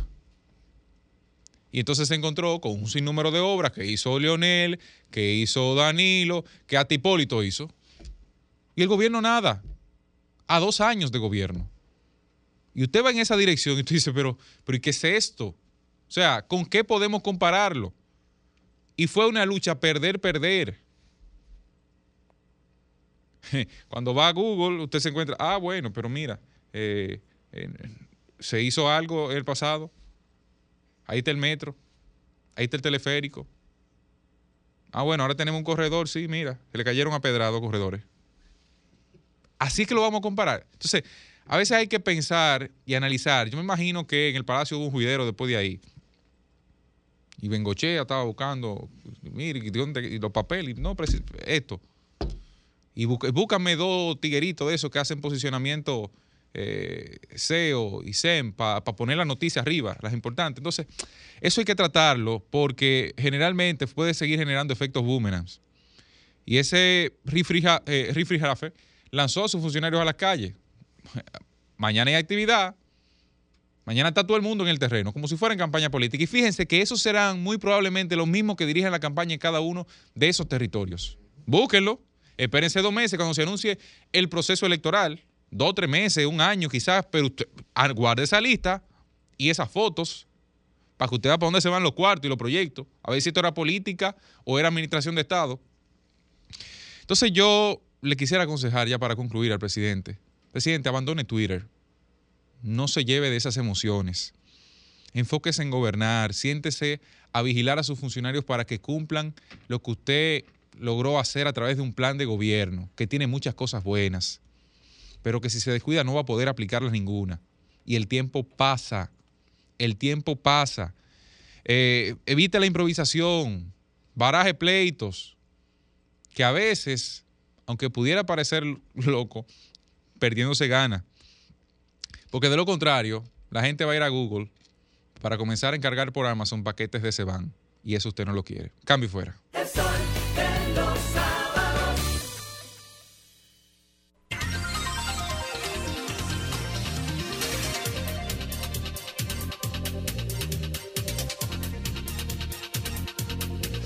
A las 8 y 25 de la mañana es el turno, pues, de Roselvis Vargas. Buen día, Roselvis. Buenos días, amigos. Un saludo especial a todos los que nos sintonizan a través de la emisora y a los que nos ven a través de las plataformas digitales. Miren, mi inquietud eh, el día de hoy versa eh, en torno a- al tema ecoturístico.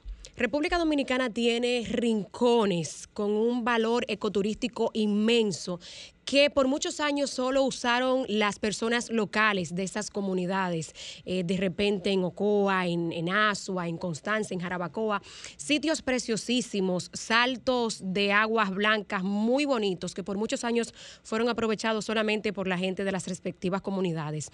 Hoy, gracias al Internet, a los influencers de turismo que nos muestran todos esos rincones y el presupuesto con el que uno pues se puede ir a disfrutar de ellos, hay espacios que son más explotados, no solo por los dominicanos, sino también por extranjeros que a través de Airbnb o de otras plataformas, pues se enteran de todas las hermosuras que tiene República Dominicana. Eh, y bueno, hay una que eh, de verdad que me preocupa bastante y es el salto grande del municipio Las Charcas de la provincia de Asua. Vamos a ver una foto de lo que era hace un tiempo el charco grande de Asua. Para que ustedes vean lo que nos están sintonizando eh, por televisión o los que nos ven a través de YouTube, vean lo que era el Salto Grande de Asua. Miren qué preciosura. ¿Mm? El Salto Grande de Asua está dentro de un área protegida que fue declarada Parque Nacional en el año 2009. Fue declarada eh, Parque Nacional y nombrado eh, con el nombre Francisco Alberto Camaño de Ñó, precisamente en honor a ese héroe de la Guerra de Abril que recordamos que desembarcó por Playa Caracoles en Asua e hizo un recorrido hasta llegar a la cordillera central y finalmente pues terminar en Valle Nuevo, como sabemos, donde también hay un monumento que lleva su nombre. Pues miren, una de las razones eh, por la que se le puso ese nombre a esos 500 metros cuadrados de área protegida, ese Parque Nacional Francisco Alberto Camaño de fue porque ese fue el recorrido que tomó Camaño con los demás guerrilleros que le acompañaron eh, para llegar hasta el Cibao no ese recorrido a través de Asua y se le puso ese nombre. O sea, ahí estamos viendo por un lado la importancia histórica que bien la señalaban los miembros de la Academia Dominicana de Ciencias, la importancia histórica que tiene ese tramo que comprende esos 500 metros cuadrados de área protegida. Esa área protegida, la del Parque Nacional Francisco Alberto Camaño de Ño, según han explicado los propios miembros de la Academia de Ciencias, eh, tiene un valor inconmensurable porque no solo tiene esta área montañosa y de río, sino que tiene 200 metros cuadrados que son de área marina, que están comprendidos una parte en la parte más céntrica de la bahía de Ocoa y también incluye parte de la bahía de Asua. Pues, ¿qué sucede? En la administración eh, del pasado gobierno, pues se aprobaron unos permisos para construir dentro de esa área protegida, específicamente en la que está en el Salto Grande de Asua, pues la construcción del acueducto múltiple Estebanía Las Charcas. Y vamos a ver cómo se encuentra actualmente ese bellísimo eh, salto que quienes nos ven por televisión, pues vieron hace un momentito. Yo se lo voy a describir. Esta fotografía que están viendo ahora es de Diario Libre, pues que hizo un descenso esta semana y nos mostró las condiciones a los que no hemos tenido la oportunidad de estar allí completamente seco. Entonces, ¿por qué traje este tema el día de hoy? Yo creo que no hay ningún mal que no se pueda remediar, ninguna iniciativa que no sea perfectible. Los comunitarios eh, están muy preocupados porque ciertamente eh, el charco, eh, el salto está completamente seco. El Ministerio de Medio Ambiente ha explicado pues que se encontró con este proyecto del acueducto múltiple Estebanía Las Charcas aprobado desde la administración pasada. Sin embargo, en esta administración que dirige el ministro Orlando Jorge Mera se revisaron los términos de referencia para la construcción de ese, eh, de ese acueducto múltiple, porque ciertamente, aunque es un valor ecoturístico tremendo, un bien ecoturístico eh, muy bonito de las charcas, también pues da, da abasto y debe dar para proveer agua a esas comunidades que padecen, padecen una situación de eh, falta de agua tremenda. Sucede que aparentemente, pues el Instituto Nacional de Agua Potable y Alcantarillado, INAPA, pues no ha cumplido correctamente con los términos de referencia que se le habían establecido o que encontró eh, probablemente aprobado desde la administración pasada. El charco, aunque está completamente seco, para la gente de Asua, atención a la gente de Asua que quizá, pues si no han subido a la montaña, no conocen bien lo que está pasando allá abajo, o los visitantes que de repente van y se encuentran con esta situación. El charco está completamente seco porque para ellos colocar la tubería, según estuve indagando, y hacer la conexión de agua, tuvieron que parar eh, la salida del agua para poder avanzar la obra de infraestructura. Pero eso no significa que el agua haya desaparecido. Inmediatamente se termine esa conexión, pues se supone que el agua puede volver a correr. Eh, Río Grande, que es el que provee ese salto eh, del Salto Grande en Asua, tiene agua suficiente, según lo que tengo entendido, para proveer agua al acueducto múltiple y para que pues siga funcionando como un atractivo ecoturístico. Lo que quiero señalar aquí es lo responsable que está haciendo pues el Ministerio de Medio Ambiente en revisar los términos de referencia, pues con que fue aprobada eh, esa obra, porque ciertamente está dentro de un área protegida, un parque nacional, y cualquier intervención que se haga ahí, de las que están permitidas, pues debe ser tomadas con pinzas. Actualmente, pues lo que tengo entendido es que ambas instituciones, tanto INAPA como el Ministerio de Medio Ambiente, pues se encuentran eh, analizando con técnicos, ¿no? Eh, en qué forma esta obra pues puede ser perfectible, se puede mejorar y yo creo que es lo correcto. Ha sido muy responsable de parte del ministro de Medio Ambiente, Orlando Jorge Mera, dar la cara, eh, ir a ver lo que está pasando allí y dar el frente, aun sea pues una institución del propio gobierno que esté ejecutando una obra y revisar lo que se esté haciendo, porque es muy importante cuidar un área protegida que como ya ha señalado la Academia de Ciencias, pues tiene una diversidad tremenda, pues no solamente es lo que tiene en tierra firme, sino el área marina como hemos señalado. Esperemos que aunque sea pues el propio gobierno que ejecuta una obra ahí aprobada, quién sabe en cuáles condiciones pues en la administración pasada, se le dé el frente y se atienda correctamente también lo que tiene que ver con el área protegida. El sol de los sábados, el sol de los sábados, el sol de los sábados, el sol de los sábados. Sol 106.5, la más interactiva. Una emisora RCC Miria. Good morning to everyone. Tenemos la cadenita adorno artesanía bien beautiful para you, ¿verdad? Yo hablo español. Qué bueno que estás contenta. ¿Hace poco que volvieron turistas a la playa? No, América, mira, este paísito usted lo ve así, pero fuimos los primeros en abrir la puerta a la gente de afuera como yo, mi madame. Hace rato que estamos mejor que antes. Oh, good news. Qué suerte tienen ustedes. Usted no ha visto los letreros que dicen, We are changing. Estamos cambiando. Con las nuevas inversiones, protocolos de salud y promoción de la oferta hotelera, estamos logrando récord histórico de entrada de turistas a nuestro país para que el cambio también te toque a ti. Presidencia de la República Dominicana. Compadre, corríjame si me equivoco, pero es verdad que el aporte a mi fondo lo hacemos mi patrón y yo. Compadre, usted no se equivoca. Lo primero es que ese aporte para el sistema de pensiones es 9.97% del sueldo suyo y es hecho entre su patrón y usted. Ah, pero entonces yo no soy el único que aporta los chelitos para mi retiro. Eso es lo chulo del sistema. Si su salario fuera de 10 mil pesos, 287 es lo que pone usted. Y su jefe, 710. Del total, 840 pesos van directivo a su cuenta de capitalización individual. Y esta cuenta también crece con la rentabilidad de las inversiones que hace su AFP Popular. Ah, pero eso así es un palo. Hay que trabajar. AFP Popular, confianza absoluta. Para este sábado, Si aciertas con el combo de Supermas, te ganas. 317 millones. Si combinas los 6 del loto con el Supermas, te ganas. 217 millones. Si combinas los 6 del loto con el más, te ganas. 117 millones. Y si solo aciertas los 6 del loto, te ganas. 17 millones. Para este sábado, 317 millones. Busca en leisa.com las 19 formas de ganar con el Supermas. Leisa, tu única loto, la fábrica de millonarios. ¿Tú viste?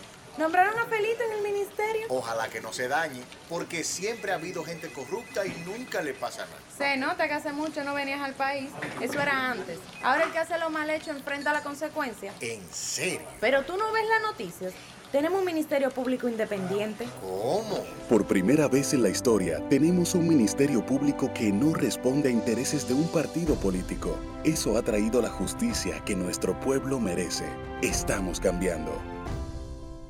Presidencia de la República Dominicana. Si tú quieres ganar, ven, llévate de mí, deja de coger pa'l mall y delivery, pede aquí. Ahorra aquí, ahorra aquí. Por cada 300 pesos o su equivalente en dólares que aumentes en el balance promedio mensual de tus cuentas de ahorro Banreservas, puedes ganar uno de los tres premios de 50 mil pesos semanales y tres premios finales de un millón de pesos. Promoción válida desde el 16 de mayo al 31 de julio 2022. Ahórrate lo pequeño ganando en grande con Banreservas, el banco de todos los dominicanos. Jueves 26 de mayo, el Jet Set presenta en los jueves con Bebeto la celebración del Día del Ser Más Querido con el merengazo de las madres. En vivo con todos sus éxitos, el espectacular Aramis Camilo. Desde New York, Henry Castro. El estilo de Carlos David. El sentimental de siempre, Peter Cruz. El rompetarima, Diomedes. Y la voz angelical de Fénix Ortiz. Jueves 26 de mayo, en la más internacional de la capital, Jet Set. Boletas a la venta ya en Huepa Tickets, CCN Jumbo Nacional. Información 849-739-3405 y 809-535-4145. Lunes 30 de mayo, el regreso de Raulín Rosendo. Aviso a los ahorrantes de Bancamérica. La Superintendencia de Bancos invita a los ahorrantes del Banco Múltiple de las Américas, Bancamérica, a validar sus datos a partir de este lunes 7 de febrero. Pueden hacerlo en cualquier sucursal de la entidad bancaria en horario de 9 de la mañana a 4 de la tarde o a través del portal web www.prousuario.gov.do. Al momento de la validación, los interesados deben tener a mano sus documentos de identidad y los correspondientes a sus depósitos. Esta acción forma parte del protocolo de seguridad reglamentario para verificar que las personas físicas o jurídicas que reclamen estos fondos tienen en efecto calidad de titulares con respecto a los mismos. La Superintendencia de Bancos realiza una disolución ordenada de Bancamérica con apego a la ley monetaria y financiera, y su objetivo más importante es resguardar los recursos de los ahorrantes. Pero señores, ¿para dónde van? A la playa. ¿Otra vez? Pero ustedes no estaban en la playa el fin de semana pasado. Es que quitaron el peaje sombra y ahora sí se puede ir. Porque antes eso era para rico. Que lo quitaron. Pero eso es bueno saberlo. Es más, lo alcanzo mañana. Eso. La eliminación del peaje sombra le ahorra dinero al país y a ti. Por eso puedes llevar progreso y traer alegría. Estamos cambiando. Presidencia de la República Dominicana. Compadre, corríjame si me equivoco. Pero es verdad que el aporte a mi fondo lo hacemos mi patrón y yo. Compadre, usted no se equivoca. Lo primero es que ese aporte para el sistema de pensiones es 9.97% del sueldo suyo y es hecho entre su patrón y usted. Ah, pero entonces yo no soy el único que aporta los chelitos para mi retiro. Eso es lo chulo del sistema. Si su salario fuera de 10 mil pesos, 287 es lo que pone usted. Y su jefe, 710. Del total, 840 pesos van directivo a su cuenta de capitalización individual. Y esta cuenta también crece con la rentabilidad de las inversiones que hace su AFP Popular. Ah, pero eso así es un palo. Hay que trabajar. AFP Popular, confianza absoluta. Son 106.5. El sol de los sábados, el sol de los sábados, el sol los sábados, el sol los sábados. A las 8 y 40 de la mañana es el turno de la regidora del pueblo. Muy buen día, Alice Mieses. Muy buenos días a todo el equipo de Sol de los Sábados, el Dream Team de la radio. Y buenos días también a todas las personas que madrugan con nosotros todos los sábados. Por, gracias por esos comentarios siempre tan elocuentes y lúcidos que hacen estos grandes oyentes. Yo sí, a diferencia de mi colega Cristian, quiero felicitar la iniciativa del gobierno dominicano de que el día de mañana estarán más de 40 funcionarios públicos, servidores públicos, porque la palabra es servidores públicos, escuchando y hablando sobre las obras de gobierno a nivel nacional, a nivel simultáneo en todo el país. Quiero también aprovechar y hablar un poco de los desafíos que conlleva ser joven en la República Dominicana y me imagino que en gran parte del mundo. Y no solamente hablar en los ámbitos políticos, sino también en diferentes sectores de la sociedad. En días anteriores escuchaba una anécdota de la cual me identifiqué muchísimo, que era que le decían a una persona delante de mí, tú eres joven, tú tienes tiempo para hacerlo, tú te, puedes esperar, no tienes que desesperarte, espera y lo haces más adelante. Y eso me llamó mucho la atención porque en ese mismo ámbito yo hacía el análisis en el momento y yo, bueno, pero si precisamente eres joven, tienes el tiempo para hacerlo ahora y tienes también el tiempo de que si fallaste poder volver a iniciar y poder remediar eh, santo remedio. Entonces, eso me llamó mucho la atención porque en política se ve mucho esa frase. Tú eres joven, te queda mucho tiempo, no te tienes que desesperar. Sin embargo, uno lo tiene que ver de otra manera, de que en ese mismo ámbito, por uno ser joven, uno tiene el tiempo de reconocer las cosas, de poder hacer las cosas y poder reivindicarse en las cosas. Y asimismo paso de ese comentario a- y esos grandes desafíos que lleva la juventud dominicana, a ver un ambiente que se ha arropado de restablecimientos y de cambios, que es en el Ministerio de la Juventud, bajo la nueva administración de Rafael Félix, quien en esta semana inauguró el Laboratorio de Emprendimiento y Políticas de mi primer empleo. Aprovecho también para felicitar que en su momento fue la primera gestora de este mi primer empleo, que fue Karen Ricardo, porque hay que reconocer las cosas que están bien hechas. Y hay que reconocer que aunque no se haya podido llevar a cabo, tuvo esa iniciativa que hoy esperemos que sí sea una realidad en la República Dominicana de poder elevar el primer empleo en la juventud. Este laboratorio de emprendimiento va acompañado de diferentes medidas, entre ellas, y creo que una de las más importantes, son las primeras dos. Una es la capacitación que se le va a dar a esos jóvenes para poder emprender en diferentes ámbitos de la República Dominicana, en diferentes sectores. Y otro es la facilidad que le dará el Banco de Reservas para poder llevar a cabo esos sueños con la inversión de préstamos con una tasa blanda. Quiero felicitar esa iniciativa tanto del Banco de Reservas bajo la cabeza de Samuel Pereira, del ministro de la Juventud Rafael Félix, quien ha iniciado una gestión después de hacer una reingeniería en este ministerio y ya empezar a iniciar con todos estos proyectos, y también del presidente de la República, quien ha tenido una visión clara de lo que es la juventud en la República Dominicana y de la importancia que es los empleos, principalmente el primer empleo en cada uno de los jóvenes. Pasando un poquito el tema, quiero hablar sobre las diferentes obras que venimos haciendo desde el Ayuntamiento del Distrito Nacional, acompañando a Carolina Mejía, la primera, la prima- la primada, en la, prim- la primera en la primada de América.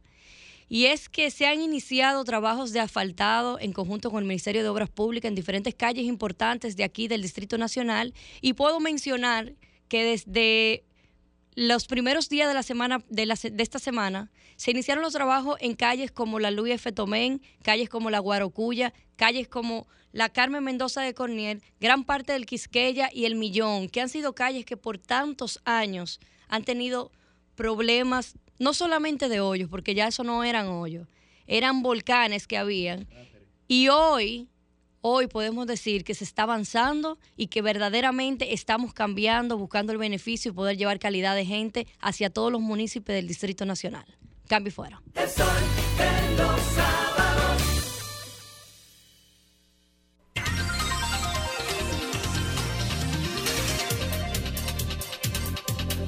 Bueno, a las 8 y 45 de la mañana continuamos con nuestra ronda de comentarios y ahora es el turno de la versátil y de Van Andrés. Muy buen día para Susi Aquino. Y para Eva. La licenciada, la, la, la, la Muchísimas licenciada- gracias compañeros, lo que queda de mí está aquí para hablar sobre los diferentes temas eh, que nos interesan al pueblo dominicano. Hoy voy a tratar uno solo y me voy a referir a los apagones que tienen al pueblo dominicano al grito eh, y que han generado el descontento de la población sobre un aspecto que ya se había considerado en gran medida superado en República Dominicana, aunque obviamente es algo que no puede ser eliminado de raíz, pero sí había disminuido de manera considerable la cantidad de interrupciones de energía eh, eléctrica y eh, pues los horarios, la cantidad de horas que esta duraba fuera de diferentes sectores em, de nuestro país. Y en los noticieros veíamos cómo han estado recorriendo las diferentes zonas, las diferentes barriadas y cómo la gente se queja de la situación que se le dañan los equipos, eh, los electrodomésticos, se le dañan los alimentos porque eh, pues no pueden conservarse sin electricidad y con las idas y venidas de la energía pues también pasa el mismo tema. Eh, entiendo que, en primer lugar, sobre todo lo que acontece en el sector eléctrico, como periodista, debo analizar la parte comunicacional del tema. Lo primero es que el presidente Luis Abinader no debió eh, ser el vocero de este tema o referirse a este tema.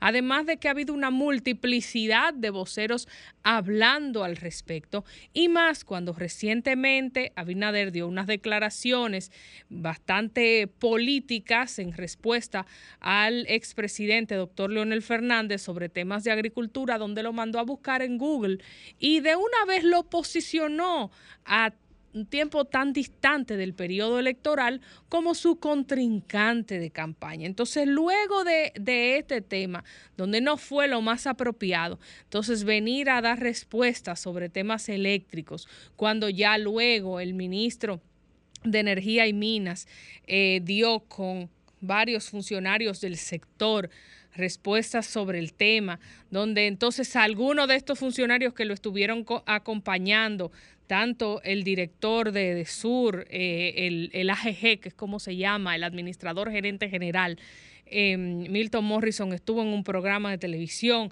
estuvo hablando Andrés Cueto de, de, Norte y demás. Entonces, como mucha gente hablando sobre un tema tan técnico en un periodo tan crítico, que es algo que no debe ser. Y el gobierno debe centralizar la vocería del tema energético en una persona, que yo considero que esa persona debe ser el ministro de Energía y Minas de acuerdo al esquema actual del sector eh, energético y de cómo se han modificado las jerarquías en cuanto a este aspecto y la estructura y organigrama gubernamental en materia energética. Sobre este tema también importante saber que para centralizar la vocería hay que tener en cuenta que esto es necesario cuando usted tiene personas que si no es que tienen poca capacidad, por lo menos disimulan mucho la capacidad que tienen, como el administrador de De Norte, Andrés Cueto, que es, eh, parece salido del escuadrón Mete la Pata de los muñequitos, no sé si se acuerdan, porque cada vez que sale es con unas declaraciones desafortunadas.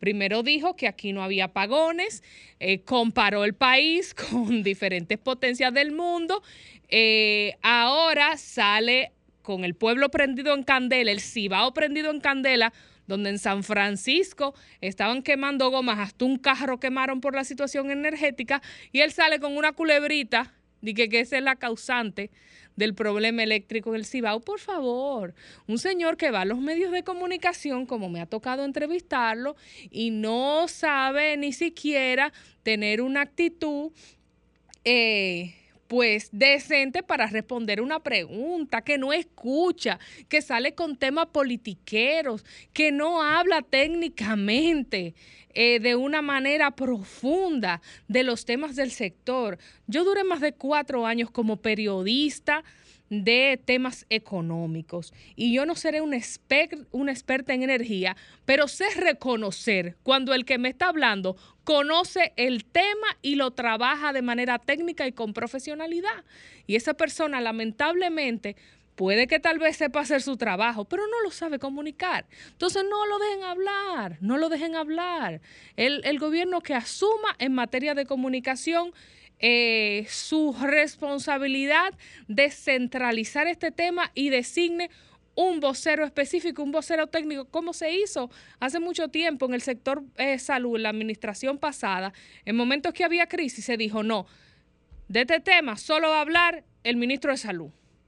Y ya, y los directores de hospitales que se tuvieran tranquilos, y los directores regionales que se tuvieran tranquilos, así se debe hacer en este caso, más cuando este es un tema que tiene muchas instituciones, es un tema técnico, es un tema complejo y muchos actores que intervienen donde ya la Asociación de la Industria Eléctrica, la Asociación Dominicana de Industrias Eléctricas, la ADIE, ha dicho que hay un tema de planificación, que el mantenimiento de las centrales, este, esta planificación se realiza desde el año anterior, de septiembre de 2021, y que hay aparte, algo que sabemos, una ola de calor que desata los picos de la demanda, o sea, ha incrementado la demanda de electricidad, eso es normal, eso es un movimiento estacional que se da siempre y que unido a esto también las plantas tienen una disponibilidad de reserva que puede entrar al sistema cuando sea necesario, que para el 19 de mayo hubo en el sistema una energía acumulada de 2.2 gigavatios hora que no fue requerida para entrar al sistema eléctrico nacional interconectado, CENI, superando el 6% de la demanda abastecida durante ese día. Es decir, que hay capacidad para que esta energía acumulada pueda entrar en momentos que se requiera. Entonces, finalmente, acusar al gobierno pasado sobre los temas actuales creo que no es lo más apropiado. Entiendo que el Estado tiene los técnicos para resolver y minimizar esta crisis en el sector eléctrico y si no tiene los técnicos, los conoce y sabe dónde encontrarlos. Entonces, ¿pueden ellos hacer algo positivo con todo lo que está pasando? Y sobre todo cuando en campaña electoral se prometió que se tenían todas las respuestas a todas las preguntas y todas las soluciones para los temas pendientes que hay. No puede finalmente en materia de comunicación hablar sobre el tema eléctrico todo el mundo. El sol de los sábados.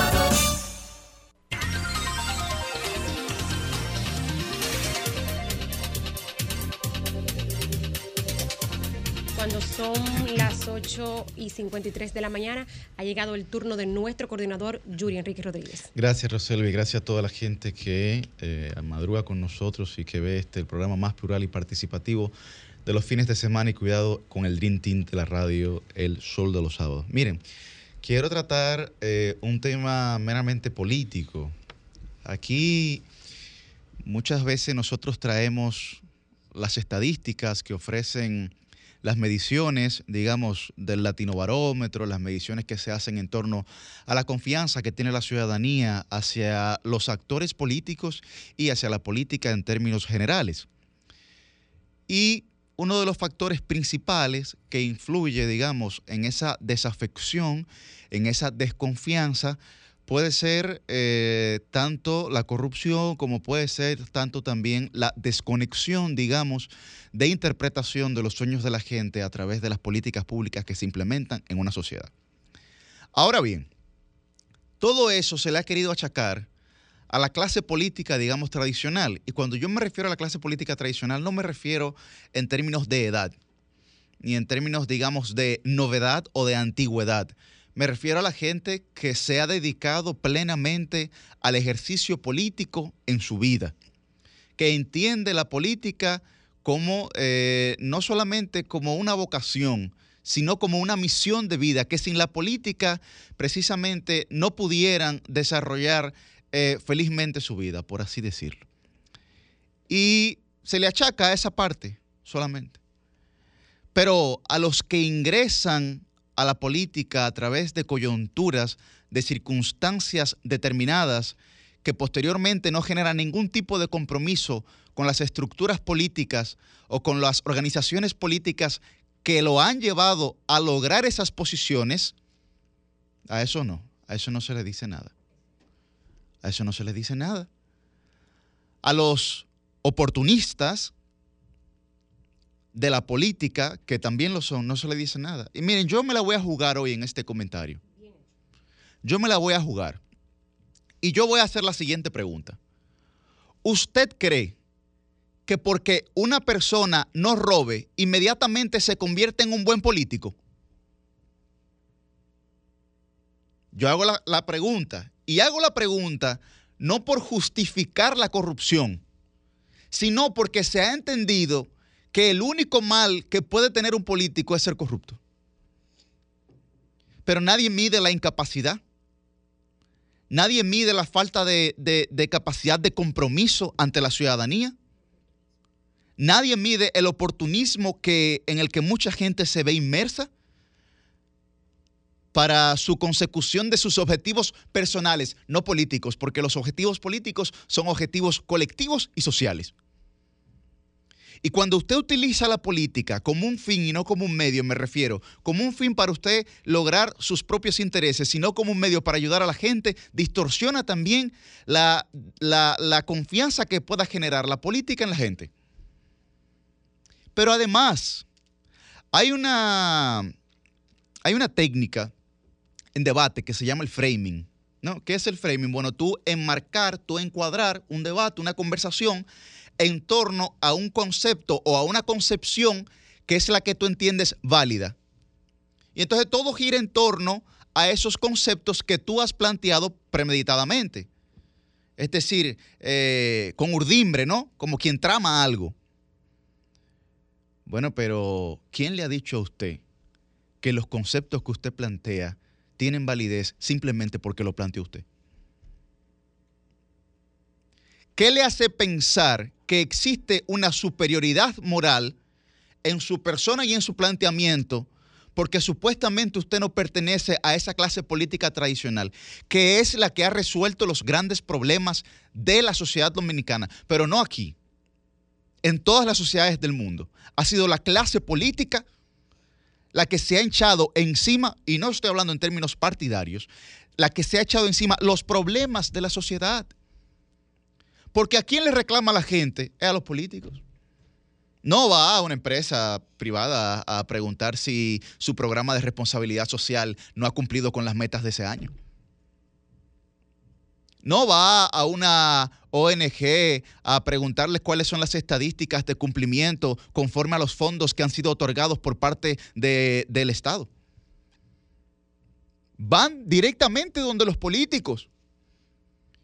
Y intentar versar un discurso, una línea discursiva, una línea narrativa que simplemente beneficia a particulares y que luego eh, genera desafección en colectivos, que son los que resuelven los problemas de la gente, a mí no me parece correcto. Es una actitud irresponsable.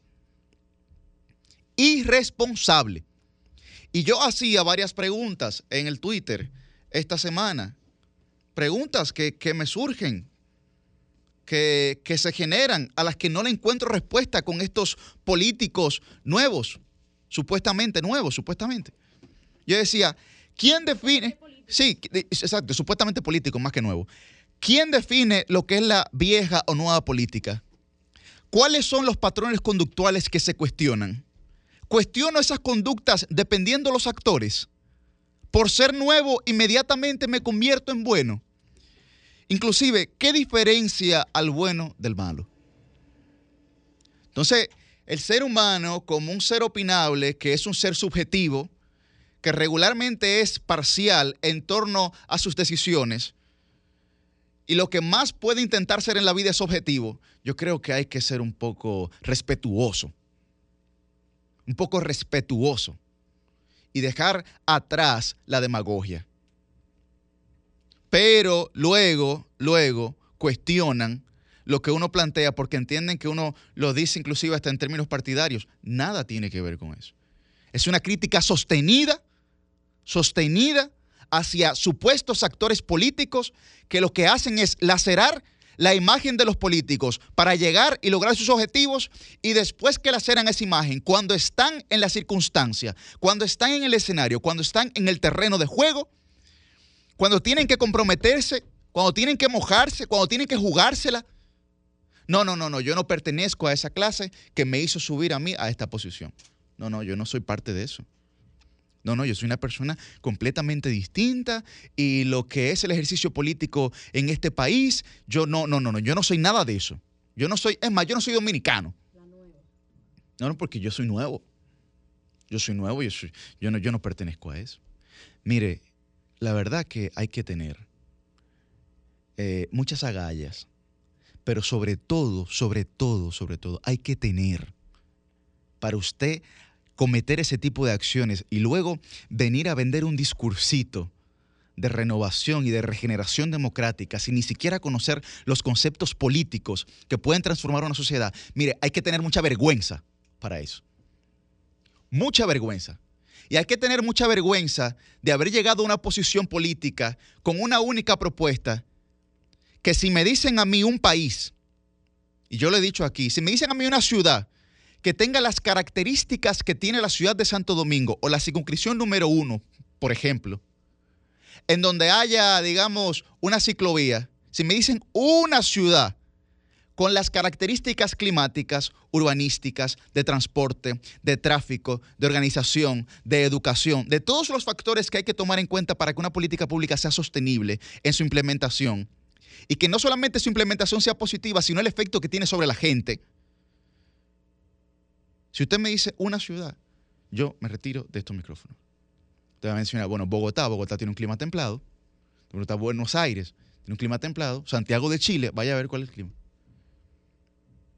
Ahora, que tú utilices esa medida como un medio de transporte alternativo, sí, pero eso no va a solucionar nada.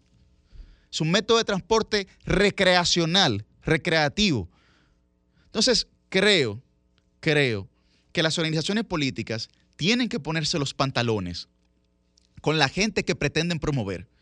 Y a pesar de que esa gente en olas, en olas que luego vienen a la inversa, son como, como los tsunamis, el agua recoge, pero cuando viene de allá para acá, mire, hunde todo. Nadie se salva. Entonces, creo que las organizaciones políticas tienen que generar mayor compromiso en torno a sus bases políticas formadas que tienen toda la capacidad de poder resolver los problemas cotidianos de la gente, que lo único que quieren es que no lo molesten. Cambio y fuera. El sol de los sábados, el sol de los sábados, el sol de los sábados, el sol de los sábados. Sol 106.5, la más interactiva. Una emisora RCC Miria. El sol de los sábados,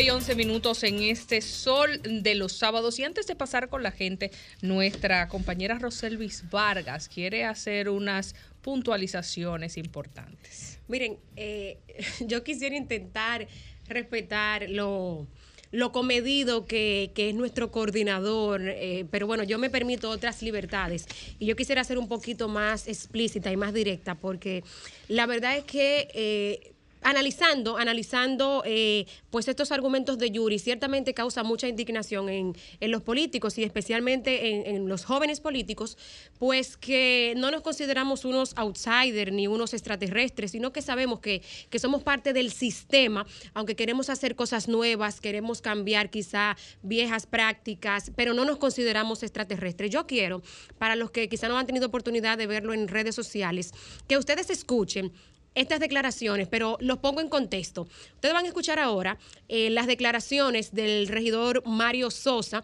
quien fue el más votado en las pasadas elecciones en la circu- bueno, en- dentro de todos Al país. dentro de todos los regidores del Distrito Nacional, pero él ganó por la circunscripción A del país. Sí, fue el más votado del país. Pero él ganó por la circunscripción 1 del Distrito Nacional. Miren, de repente, ustedes escuchándolos, Mario parece que anuncia su salida del PRM. Escúchelo y luego quiero hacer algunas puntualizaciones. Antes de eso, déjame hacer la, eh, la aclaración de que Mario Sosa pertenece, entró como Frente Amplio, como aliado del PRM y se mantuvo estos dos años como parte del bloque del PRM. Y yo lo voy a explicar eso ahora sí. Veamos el, el videito. He tomado la decisión de separarme del bloque del PRM en el Consejo de Regidores. Durante esos dos años he visto de primera mano el funcionamiento interno de este partido lo que he visto Alianza es País la fue, misma que él entró. vieja política de siempre. Como joven, quiero seguir aportando a la construcción de un mejor país y me ha quedado claro que debo tomar otros caminos para seguir aportando para esas transformaciones que tanto anhelamos.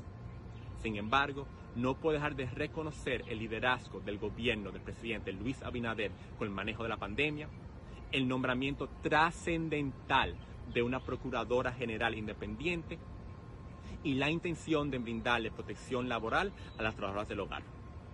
Eso sí, salgo muy optimista. El potencial de transformar nuestra realidad desde el ámbito político es enorme. Anímense a participar en las próximas elecciones. El país nos necesita.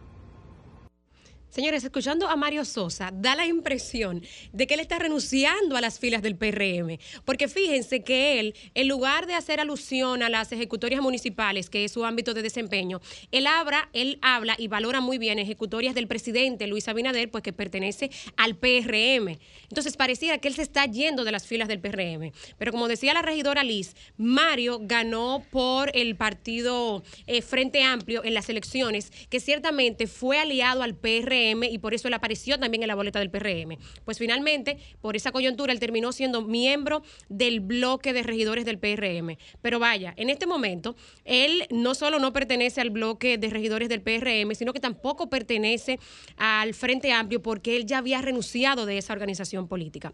¿Y cuáles son los puntos que quiero señalar de esta declaración? Lo primero es eso, que quede claro que él no se está yendo del PRM porque él no es miembro de este partido. O sea, él hace alusión a las ejecutorias del presidente, como que muy bien lo que el presidente hace en el PRM, pero yo me voy de ahí. No, que quede claro que es del bloque de regidores. Y otro asuntito es que él dice que sale optimista, pero ¿qué tan optimista?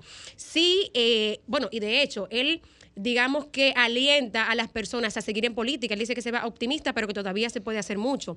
Lo que yo he sabido, indagando pues en la, en la vida municipal y en la rutina diaria de la alcaldía, es que él ha dejado claro que él quiere dedicarse a ser profesor de ciencias sociales y quiere hacer un curso de cocina para ser chef. O sea, él se va a va, él se está yendo del bloque. Oigan, ¿por qué? Según alega él, porque ve prácticas de las viejas políticas. Pero yo no entiendo cómo este joven puede pretender en solo dos años cambiar todo un sistema de partido, todo un sistema político que tiene la ciudad más vieja de América de más de 400 años. O sea, así de optimista, así de valiente, Mario, tú eres, que con apenas dos años pues ya tú pretendías cambiarlo todo. Y no solo eso. ¿Dónde está el valor? Tú no pretendes ni siquiera seguir aspirando ni seguir haciendo política en un ambiente del que tú consideras optimista. Alientas a otro, pero no le das tú el frente. Y es que no es fácil, señores, como decía Yuri. O sea, ser político no es solamente hacer un buen uso de las redes sociales como él lo hizo, porque ustedes dirán, Mario fue el regidor más votado no solo del distrito, sino del país. Bueno, pero ¿y cómo ganó? Porque yo investigando también me encontré con que Mario, señores, Mario no va a un solo barrio de su circunscripción, uno del Distrito Nacional. Él sí puede ser que se junte con algunas organizaciones y, y en algunos sectores que son más de su ambiente, pero en los barrios, los barrios pobres y marginados de la circunscripción, uno usted va y pregunta quién es Mario Sosa y no saben. ¿Cómo fue el más votado? Bueno, el tipo fue una sensación en redes sociales. A mí me cuentan, por ejemplo, que en las universidades, en APEC, la gente veía sus videos eh, de verdad con propuestas muy innovadoras. Hay muchachitos que nunca lo conocieron, salieron vueltos locos a votar por él el día de las elecciones, pero nunca lo han vuelto a ver. Y sobre todo en los barrios, señores. Una de las funciones principales, Susi, ya para concluir, y compañeros, de los regidores es fiscalizar. Fiscalizar la ejecución del presupuesto de las alcaldías. Y eso tú no lo haces solamente apoyando a la alcaldesa en labores administrativas. Tú tienes que estar en tu comunidad viendo que se esté ejecutando el presupuesto que aprobó el Consejo de Regidores. O sea, tú tienes que ir a los barrios a ver lo que se está haciendo. Mario Sosa no va a nada. Entonces, qué valiente, ¿no? Alentar a otros a que aspiren, pero tú te vas del bloque, tú ya has dicho que no vas a aspirar y porque no pudiste en dos años cambiar más de 400 años de historia, eh, te va. Bárbaro, Mario. Bueno, y yo diría antes de pasar por la gente que por qué organización lo va a hacer, porque ya eh, los partidos que son más No, o menos de la misma vertiente- sonido, para Los partidos que son de la misma vertiente por la cual él eh, corrió, si podemos decirlo de algún modo, están teniendo quejas y están teniendo renuncias de sus mismos miembros porque dicen que esas supuestas prácticas de las viejas políticas se dan igual o más en esos Que se partidos de quede izquierda. ahí cambiándolo desde adentro y que donde no se ponen nunca Ah. de acuerdo y donde dicen, bueno, a, a, Y a tú me Guillermo disculpas, Moreno, por Liz. ejemplo, lo acusaron de ser un caudillo en, en su organización. Liz, tú, tú me, me disculpas porque sé que, que es un compañero tuyo como regidor, pero caramba. No, no, no, tranquila. Tú sabes que es también bueno resaltar que la verdad es yo que estoy dentro, es que esas prácticas se ven bastante. Por ejemplo, el día de hoy, dentro del Consejo de Regidores del Distrito Nacional, no, Mario no es el único que se ha renunciado al bloque. Nosotros tenemos actualmente cuatro regidores. La única diferencia es que hay otros regidores que han pasado de A un bloque a otro bloque. Entonces es bueno recalcarlo y que en todos los, en todos los procesos, los cuatrenios, se dan esos casos. Lo importante es ver que precisamente nosotros tenemos que saber muy claro cuáles son los roles de nosotros como regidores y poder enfrentar esos roles y realmente llevarlos a cabo. Y el que no tiene la capacidad o no tiene la fuerza o no tiene la, la, la responsabilidad Resiliencia de hacerlo, bueno, pues que cada quien tome su camino. Bueno, pues eh, vamos a tomar dos o tres llamadas en lo que pues se acomoda nuestro invitado especial para conversar con él. Adelante, Humberto. Comunícate 809-540-1065. 1-833-610-1065 desde los Estados Unidos. Sol 106.5, la más interactiva. Con la gente en este sol de los sábados. Adelante. Buenos días, es el formidable equipo de jóvenes que cada sábado nos nutren con sus opiniones. Sí. Adelante. Una, una consulta. Entonces ahora el joven, el joven regidor es incoherente y no está en la cosa porque deja el partido de gobierno por las prácticas que prometieron en campaña y que hacen todo lo contrario ahora cuando están dentro del cabildo. Es incoherente. Qué bonito. Muchas gracias por su opinión. Adelante, Sol de los Sábados. Adelante. Bueno, se cayó esa. Sol de los Sábados. Saludos. Vamos a ver. Sí, está al aire. Buenos Saludos, saludos, buenas. Adelante, bienvenido a Mira, Sol de los Sábados. Sa- saluditos para todos ahí el elenco. Sí, entre, entre. Eh, es con, con- con relación a, a lo, del, lo del regidor, pero dentro de ello veo como buena valentía en lo que él está tratando de hacer, porque no es fácil, o sea, no es fácil tú tener principios, eh, manejar ciertas cosas y de repente cuando tú llegues y tener que, que lidiar o, manejar o no poder hacer cosas porque a lo mejor el mismo hasta, el mismo partido no te permita. Yo creo que él está siendo un poco eh, eh, responsable con sus actos y retirarse porque no es lo no es la la diría yo que la crianza que le a lo mejor le dieron sus padres es mi punto de vista. Recuerden bajar el volumen de su radio para poderlos escuchar bien. Adelante. Buenos, buenos días, buenos días. Pedro de Santo Domingo Este. Buenos días. Yo oí al al joven hablando de la honestidad de los políticos. Mire, eso de honestidad, eso es relativo, porque yo le voy a decir una cosa, y yo voy a hablar de cosas que yo conozco. ¿eh? Eduardo Estrella. ¿Usted cree que en este país hay un hombre más, más inteligente, que más, más serio que Eduardo Estrella? No lo hay. Ahora, busque qué él ha hecho, dónde ha estado. Más inepto que ese no puede haber, no lo puede, no puede haber otro en este país también. Sin embargo, usted acusa a, a Miguel Vargas de muchas cosas, pero vaya a, vaya a obra pública y, obse- y observe lo que hizo Miguel Vargas. Váyase a la Cancillería y observe lo que hizo Miguel Vargas. Váyase a obra pública y pregunte qué hizo eh, eh, Gonzalo Castillo, que lo están sacrificando. Así que eso es, eh, eh, eh, eso es relativo. E inclusive, la mayoría de las cosas que usted ve que acusan a Miguel Vargas es que ayudaba a los compañeros y eso no es una deshonra. Lo que, pasa, lo que pasa es que muchas veces ellos ayudan y se ayudan, de lo que yo estoy de acuerdo. Gracias, pase buen día. Gracias por su llamada. Dos No se más y ríe, nos vamos. Adelante. Buenos días. Buen día. El mejor, el mejor equipo y programa de, de media. Gracias, gracias. Millicent, el león, el león de Manhattan. Eh, Adelante, León. Millicent, eh, estaba feliz tú con, eh, haciéndole preguntas y, y a un político profesional con el cerebro donde debe que estar, estar eh, ya estamos listos para aument- juramentarse si desea. Estaba gozando, otra sí. cosa, señor. Otra cosa, señores. No, no, yo estoy hablando de, de la entrevista que le hicieron. Sí, la, la del, de- del almuerzo de la semana. Eh, eh, otra cosa, señores, ustedes han visto que a la que ha llevado la locura de, de la, de, de- que también incluye la nueva política de la cuestión de los progres. Netflix prácticamente quebró, Disney World prácticamente quebró y Boris, el presidente de Chile, que ustedes También saben que quebró. una garabía y, y bajó en las elecciones.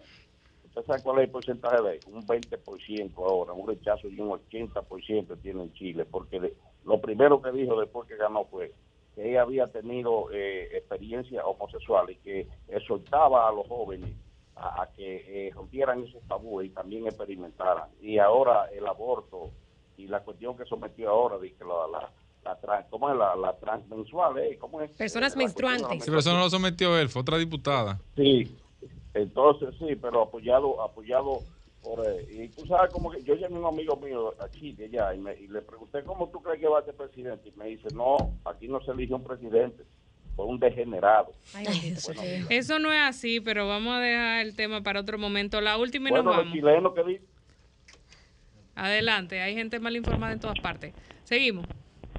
Buen día, buen día equipo. Buenos días. Sí, breve, que nos vamos. Breve, para mí, mire, el que defendió a Miguel es porque cobra con Miguel.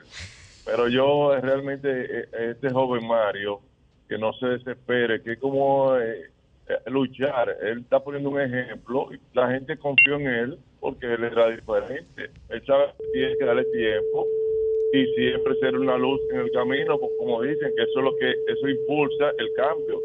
Igual que el cambio climático y todos los Salió cambios. corriendo y dijo que no va a O sea, aspirar ya. se, se lleva al paso. Si tú te pones desesperado, tú nunca vas a llegar a nada. Hasta la iglesia del Padre tiene que batallar con gente que no son de su agrado, pero hay que manejarlo. Entonces, eh, no todo es perfecto. Tú sabes que es importante ese comentario que hace el oyente, porque hay un punto importante que nosotros tenemos que tener claro, y es que cómo se hace solo. Nada. ¿Cómo se hace solo? Nada. Dentro de un consejo donde hay 37 regidores. ¿Cómo tú, cómo Pero tú, ni ahí ni en ninguna parte. cómo tú lo haces solo? Así es, y vamos a hacerlos todos juntos para ir a la pausa y retornar con el invitado. El sol de los sábados, el sol de los sábados, el sol de los sábados, el sol de los sábados. Sol 106.5, la más interactiva. Una emisora RCC Miria. 106.5. El sol de los sábados, el sol de los sábados, el sol de los sábados, el sol de los sábados. 9.32 minutos en este su programa El Sol de los Sábados, el más influyente del fin de semana y cuidado. Y ha llegado plural. el momento, así es, el más plural. Llegado el momento de nuestra entrevista estelar y tenemos con nosotros al especialista en comunicación política Felipe Vallejos para tratar un tema que hemos estado abordando durante el programa, pero ahora desde el punto de vista de un experto en la materia, y es la comunicación gubernamental y cómo se ha estado manejando en estos casi dos años eh, o dos años de gobierno prácticamente. Bienvenido Según Felipe tu a tu programa. Gracias. Yo quisiera que hagan un programa aparte de cuando van a comerciales, porque es una chulería. Vamos Si la- presos si la todos. gente viera- No cierran.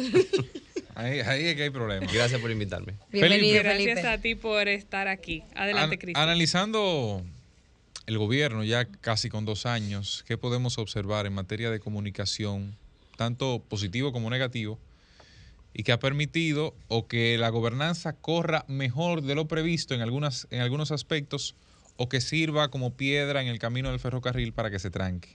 Directo al, al pecho, ¿eh? La pregunta. Eh, yo creo que en algunos aspectos ha sido bueno el gobierno. Pienso que el manejo de la pandemia fue muy positivo desde el primer día. No varió tanto con respecto al manejo del PLD. Lo que pasa es que en febrero de- de- del año eh, pasado llegaron las vacunas y obviamente comenzó un nuevo plan, una nueva fase. Entonces, en ese sentido, creo que el rescate del país a nivel económico y sobre todo la superación de la pandemia fue muy positivo. Sin embargo, creo que eh, comunicacionalmente hablando, el desgaste comenzó a partir del mismo 5 de julio del 2020 cuando ganan las elecciones Luis Abinader. Si se fijan, estaba todas las, todas las tardes, todo el mundo, nadie puede decir que no, o por lo menos la gente que sigue la opinión pública, esperaba los famosos tweet decretos. Y nos pasamos del 5 de julio al 16 de agosto del 2020 esperando que el presidente se manifestara de alguna forma. Pienso que el desgaste comenzó demasiado pronto y cuando asume el 16 de agosto del 2020 ya el presidente tenía un recorrido mediático importante y entonces no, no hizo la pausa entre la campaña, la transición y asumir el gobierno. Y por ende creo que el gobierno comenzó en desventaja. Por eso siempre he dicho que el gobierno de Luis Abinader, por las circunstancias de la pandemia y la economía, comenzó más desgastado de lo que hubiese comenzado un gobierno en tiempos normales. Y eso obviamente fue mermando sus posibilidades comunicacionales y de gobernanza propiamente tal. Entonces, en el aspecto positivo, creo que hay, ahí hay un acierto. Sin embargo, creo que le ha faltado en un eje transversal lo que solemos llamar la disciplina del mensaje. No ha habido disciplina y los últimos días lo hemos podido palpar con el tema de los apagones, los odiosos apagones, porque eh, salen tres explicaciones prácticamente, una de boca del propio presidente de Abinader. Y luego también entonces del ministro de Energía y Minas diciendo que es culpa del PLD. No quiero decir que al PLD todavía lo extrañemos, como dicen los PLDistas, que, que queremos su retorno, pero de ahí a pensar que la gente se va a que va a asumir este discurso de que es culpa del PLD me parece muy cuesta arriba. Y pienso que a dos años, como tú bien dices, ya el discurso de culpar al- al a la pasada gestión carece de credibilidad y pienso que la credibilidad es parte fundamental de todo discurso político. Creo que hemos visto este tema en otras oportunidades eh, desde el punto de vista de quién debe asumir qué hablar y cuándo hablar, pero quisiera que lo abordemos nuevamente, no solo por esto del sector eléctrico, también lo vimos hace un tiempo con el tema en el sector salud, donde salía el ministro y luego el presidente y demás, luego con el tema de agricultura también recientemente, cuando entonces el presidente le dio una respuesta política a Leonel Fernández, también entonces elevándolo a contrincante a este momento donde se supone que todavía no estamos en campaña y los partidos dicen que no tienen cada uno su candidato. ¿Cómo eh, podemos analizar esto desde el punto de vista de no hay nadie que le diga al presidente de la República o que asesore de cada funcionario asuma su tema?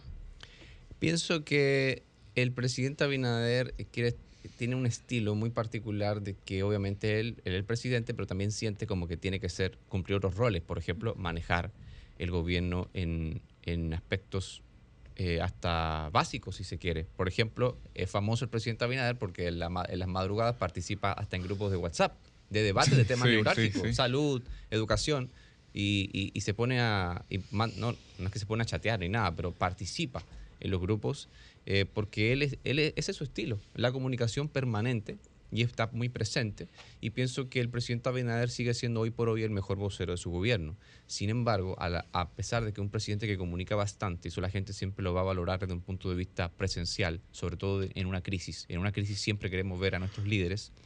Pienso que, reitero, la disciplina de la línea comunicacional del gobierno está faltando, porque si vamos a eliminar las mascarillas, la obligatoriedad de las mascarillas, o vamos a levantar todas las restricciones del COVID del COVID-19, entonces vamos a ponernos de acuerdo con todos los actores que inciden en una determinación de este nivel, incluyendo, por supuesto, al Ministerio de Salud Pública. La mañana del día que Abinader anunció el fin de las restricciones, se le preguntó al Ministerio de Salud Pública qué iba a pasar. Ellos decían que todo iba a seguir normal. En la noche de ese día, el presidente Abinader sale y dice, se levantan todas las restricciones. A la mañana siguiente, el ministro de Salud Pública dice que no, que todo sigue igual, o que bueno, que eso eh, vamos a ver porque no le hemos ganado la pandemia. Es decir, si el presidente ya emite un mensaje eh, y usted está nombrado por decreto, quiere decir que usted le sirve al presidente para servirle al país. Aquí pareciera que le queremos servir al país por encima del presidente cuando usted está nombrado en el gobierno. Y ese ha sido el gran error. Felipe, en ese mismo, en ese mismo tenor, ¿cuál es tu valoración con referencia a que independientemente de la cohesión que haya eh, inst- interinstitucional con la presidencia, cuál es tu valoración con referencia a que el presidente sea una persona tan cercana a nivel de como que comunica bastante, a diferencia de en otros gobiernos que se le tildaba hasta de mudo?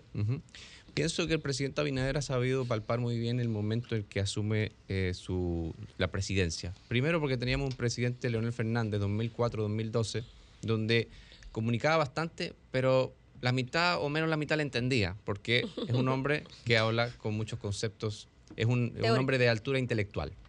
Y luego teníamos a un Danilo Medina que no hablaba. Y cuando le preguntaban en. Palacio cómo hablaba, él decía que hablaba a través de los hechos.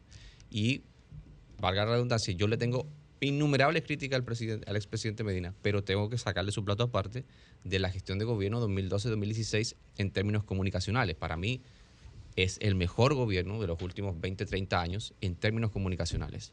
Y luego entonces en la crisis sí hablaba un poco más. Incluso la cantidad de veces que Danilo Medina habló en los últimos meses de gobierno producto de la pandemia sumaron más que la totalidad de discursos que él dio fuera de su, del mandato constitucional de rendir cuentas.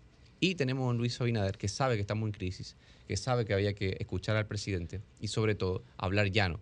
Por eso lo vimos el otro día en una entrevista con un conocido, vamos a decir, influencer, amigo mío, que, lo- que le tengo mucho cariño, pero en, en el ámbito de YouTube. Y ahí decía, eh, tú me criticas todo el tiempo y aquí estoy para responder a tus preguntas, pero esa es la democracia. Y creo que ese mensaje es muy importante, sobre todo si viene del presidente de la República. Cristian, eh, permíteme, a propósito Adelante, de que claro, él claro, hace claro. esa puntualización de la entrevista con Sergio Carlos, yo me permito nombrarlo. ¿Tú cómo valoras que el presidente haya accedido a, a darle esa entrevista, tomando en consideración que luego vimos periodistas y comunicadores eh, más tradicionales, como por ejemplo Colombia Alcántara, eh, pues diciendo que eso quizás rebajaba la figura del presidente y el propio trato pues que le da Sergio Carlos eh, en otros productos comunicacionales que él saca, mofándose y demás, que es, eh, digamos, la línea de, de la comunicación que hace Sergio Carlos en su canal de YouTube? Yo pienso que lejos de denigrarlo, lo enaltece en el sentido de que le da acceso a todos los medios de comunicación y a los nuevos medios. Los nuevos medios es el futuro en, a grandes rasgos, es decir, creo que en ese sentido pues ha, dado un acierto. Y la forma en que se trató con Sergio Carlos en esa, en esa entrevista pues me pareció muy adecuada porque aparte de que era medio jocosa su respuesta en algunos sentidos, le decía, tú me estás criticando todo el tiempo, pero aquí estoy, esta es la democracia. Y creo que eso es fundamental. La gente a veces no dimensiona la importancia que el propio presidente de la República, de un momento dado, valore a ese nivel la importancia de preservar la democracia y el hecho de que el presidente va y responde a uno de sus más críticos, eh, por lo menos a nivel de redes sociales. Por ende, creo que me, lejos de denigrarlo, lo, lo eleva y da un ejemplo de cuán importante es no solo sentarse a conversar con quienes me apoyan, sino que también con quienes me adversan. Me, me permito, eh, por ejemplo, una de las argumentaciones que hacía Colombia, que me llama mucho la atención, ella decía que eso valida esa forma de, de irrespeto, el hecho de que el presidente eh, pues Esa accediera... comunicación agresiva, Eh, digamos. exacto, o sea, ya, ya no tanto viendo quizá esa acción del, del, del presidente, sino más bien esto, ¿no? De ese comportamiento y ese estilo que tiene Sergio Carlos, ¿realmente le, le impregna toda esa importancia o, o- o esa validación, digamos, a ese tipo de comunicación? Creo que Sergio a veces se le, se le va la mano con la, con la forma. ¿no? Yo en un momento de la entrevista le preguntaba por la destitución de funcionarios y él le decía que, que no tenía funcionarios favoritos y hizo como una...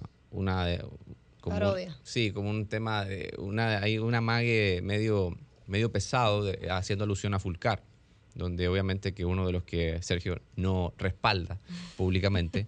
Eh, pero lejos de eso, me, me quedo con la práctica de sentarse con quienes, con quienes me adversan, más allá del estilo.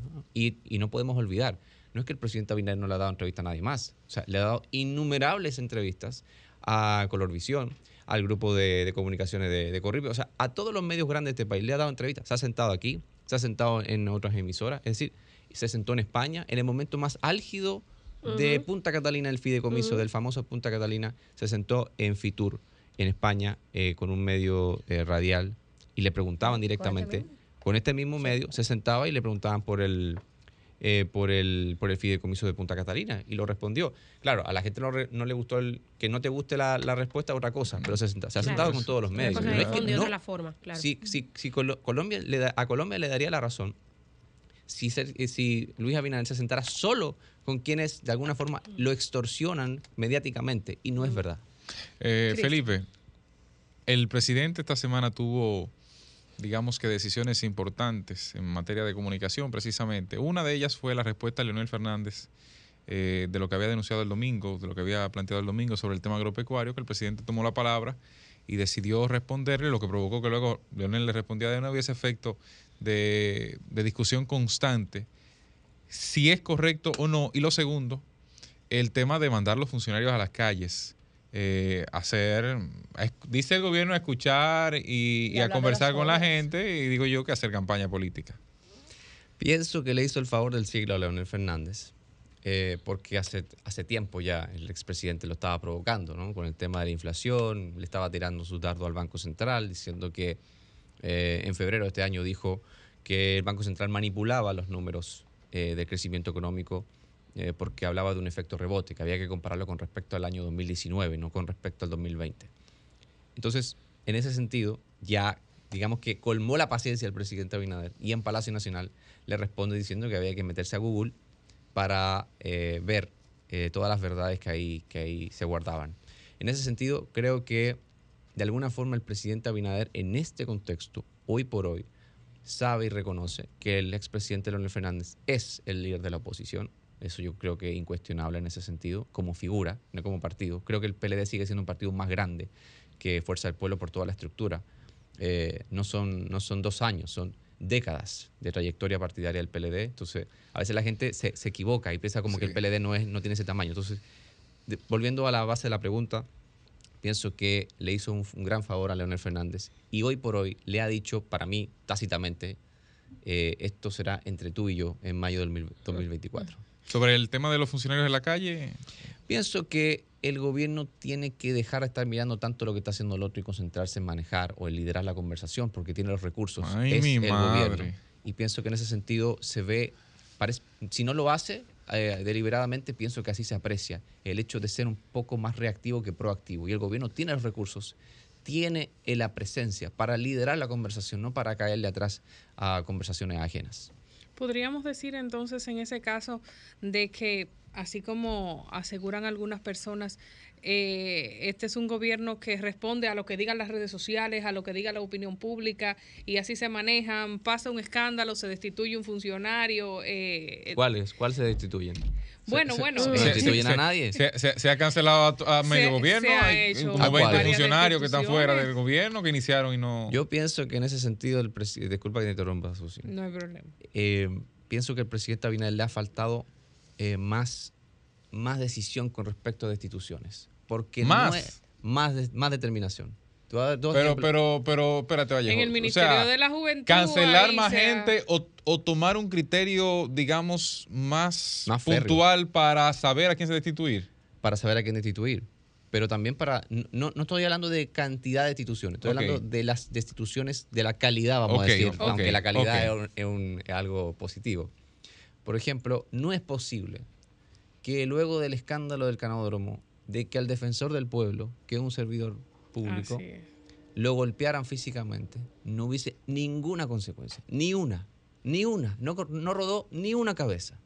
Con respecto al tema de la policía, yo no estoy, yo no, yo sé que destituyendo al jefe de la Policía Nacional no va a pasar nada porque es una cuestión desde la base de la, de la estructura histórica de la Policía Nacional que, te- que no funciona.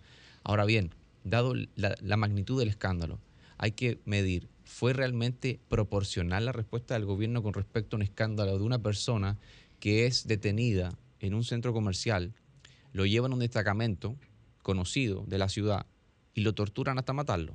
Y O sea, todavía no fue- se ha dado una respuesta contundente sobre Fue ese proporcional la respuesta. No digo que el gobierno interfiera con el proceso que lleva el Ministerio Público ante los tribunales, pero comunicacionalmente creo que el, el presidente puede ser un poco más, poco más aguerrido. Lo fue al principio, lo fue al principio. Si, si lo recuerdan, cuando eh, la policía eh, mata a la pareja de, en, en el norte del país, Sí, eh, de- el de presidente pastores.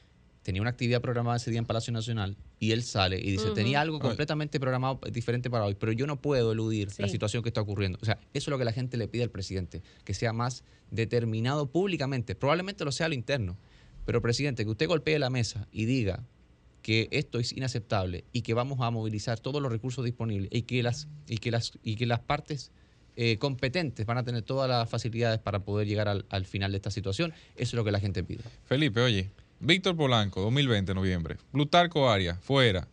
Eh, Torres Robiu, que era algo, digamos, que se esperaba, pero tuvo que, que emitir el decreto para eso. Tomamos una tapia de este que todavía está sin cabeza de este. O sea, quien ha asumido la gerencia es el vicepresidente del Consejo. Eh, eh, Andrés. Andrés, Andrés Astacio. Andrés Astacio. Que señala cuál de los Andrés siempre. Luis Vicente, fuera. Leonardo Faña, fuera. Todavía no lo han ingresado, pese a que ya eh, el proceso se cayó. Comunidad Digna, Juan Maldonado Castro, fuera. Ese fue el caso de, de narcotráfico. Elsa Argentina de León Abreu, gobernador de Samaná, esa fue la de la vacuna, que Sí, eh, sí. yo me voy a sea, una a fiesta si una se muere. Eh, Adán Peguero, fuera. Luz De del Alba. Jiménez, que por cierto, ese, ese expediente lo, ya el Ministerio Público Independiente lo archivó. Luz del Alba Jiménez Ramírez, la, la ministra de la Juventud, y Kimberly Tavera renunció. Pero hay una. Bueno, ahí hay una listica de, de algunos que han estado fuera de la, del escenario. A eso te refieres, por ejemplo, para, para hacer una comparación. Juan Maldonado Castro, una persona señalada por narcotráfico, es un caso que, digamos, amerita una destitución. Bien. Pero la gobernadora de Samaná, que lo que hizo fue una declaración desacertada, como que como que a veces uno podría decir, bueno, se le pudo un chance, se le pudo jalar la oreja, pero destitución. ¿Es a eso Claro. básicamente que te, pre- a qué te refieres? Pienso que en, en sentido de los, de los grandes perfiles de este gobierno. Creo que ahí no ha habido grandes movimientos, salvo el Ministerio de la Juventud y el Ah, y la ministra de, Cultura Sa- también, Salud perdón, eh, que también fue movida de su posición, y supuestamente hay una renuncia, una No, cuestión. Bueno, Kimberly fue una renuncia. No, no, de No, de la cultura, cult- cultura. Ah, Doña Carmen. Doña Carmen Heredia. Bueno, pero eso se, se movió de ficha. Eso Sí. como Sí. te dejo de, de ase- Sí. de asesor y, y te subo como ministro. Pienso que la destitución de mandarlo para su casa eh, realmente ahí es más complejo. Pero todos los gobiernos lo han hecho. De hecho, Danilo Medina lo hacía mucho. Destituía a alguien y lo dejaba como asesor del Poder Ejecutivo en el área En el área que en que antes le, de- se desarrollaba. Entonces, pienso que en, en ese sentido el criterio de destitución no está tan claro porque si vamos a destituir a la gobernadora por, emitir una opinión, hay que destituir a la gobernadora que, que le estaba dando hasta abajo en un Bueno. video esta semana. Esa pero sí no, pero realmente luz. eso es para decirle, gobernadora, por favor cuídese porque las redes sociales usted sabe y ya. y Como que no hay un estándar. No existe un estándar porque si no, también habría ocurrido lo mismo con la superintendente de seguros, que metió la pata en una opinión que ahora mismo no recuerdo exactamente, pero eh, estuvo eh, muy en, en la opinión pública. ¿O es favoritismo? comentario Eh, eh, un comentario o- que o- hizo, metió la pata. ¿O es Bien. favoritismo? eh, Pienso que Vallejo, se está Felipe? manejando porque obviamente la gobernanza pasa por la estabilidad interna del gobierno. Pero de nuevo creo que estos ruidos son innecesarios porque a veces me da la sensación de que no hemos entendido o que el gobierno no ha entendido que el primero y más, la agenda primera y más importante en términos políticos gubernamentales es la del presidente de la República, no es la suya. Aquí no puede haber 2024, 2028, ni 2028, 2032 si no tenemos un 2020, 2024 eh, que se pueda salvar. Entonces, creo que todavía ha faltado esa disciplina. Cuando el presidente Medina decía es por la izquierda, eso era como el, el regimiento, era como un regimiento, es por la izquierda. Porque aquí ha faltado de la disciplina del mensaje, creo. Eh, las intenciones están, el presidente Abinader, nadie puede decir que no está haciendo- tratando de hacer el trabajo, que ha sido muy complejo, sí. Yo pienso que el presidente Abinader asumió en las condiciones más difíciles quizás de las que esta generación haya conocido antes, pero de nuevo, la disciplina del mensaje es fundamental y creo que lo que tiene que trabajar ya, no hay tiempo. Pareciera que queda mucho para las elecciones, pero no. Se va el 2022 y empieza el proceso electoral 2023. Y ahí sí la cosa se pone compleja. ¿Cómo evalúas la gestión del DICOM, tanto dirigida por Milagros como por Omega? Ay, Dios mío, pero ay, Dios mío. Ay, pero ustedes, pero No, no, no, está ay. bien. Ay, Dios mío. Creo que Milagros no era la culpable de todos los males, como algunas veces se quería indicar. Pienso que Milagros eh, fue la personificación de una persona que entiende su trabajo en la televisión, pero otra cosa muy diferente es ser gerente de, un, de, una dirección tan compleja como es la dirección de comunicaciones de un gobierno, que es una monstruosidad en términos de tamaño, de, de manejo de presupuesto. Homero obviamente ha venido a disciplinar un poco la situación, pero de nuevo creo que más que la comunicación, aquí ha faltado lo que en Estados Unidos se conoce como el jefe de gabinete.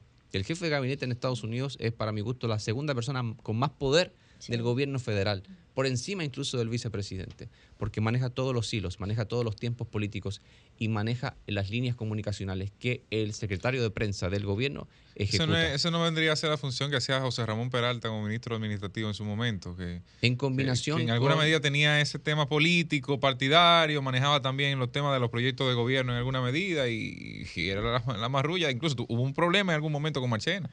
Sí, pienso que, bueno, Marchena al final simplemente era la, parte de ejecución y lo hizo muy bien en la parte de ejecución. Lo que ese, esa mesa de tres partes, Montalvo, Peralta y Marchena, funcionaba bastante bien, aunque probablemente la gente decía no se soportan, pelean, pero al final el trabajo se hacía. Yo pienso que el gobierno del PRM puede hacer, eh, emular ese ejemplo con sus hombres y sus mujeres que tiene allá adentro, eh, porque las intenciones están simplemente, hay que alinear y balancear.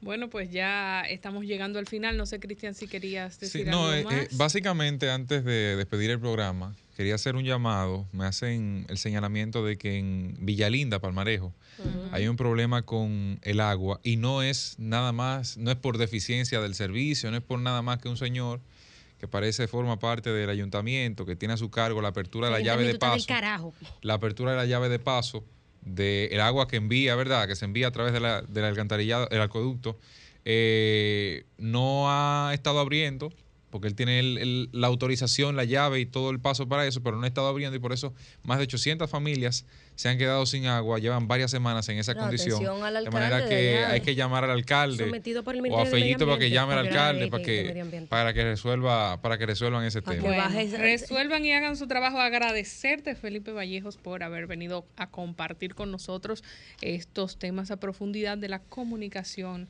eh, gubernamental. Yo tengo Gracias una pregunta. ¿Tú tienes una pregunta Sí. antes de cerrar? Sí, ya que nos ya vamos. no vamos. La bomba. la- Acá, ¿Cuál será la campaña electoral presidencial que se paró por falta de recursos? Cambio y fuera. La noche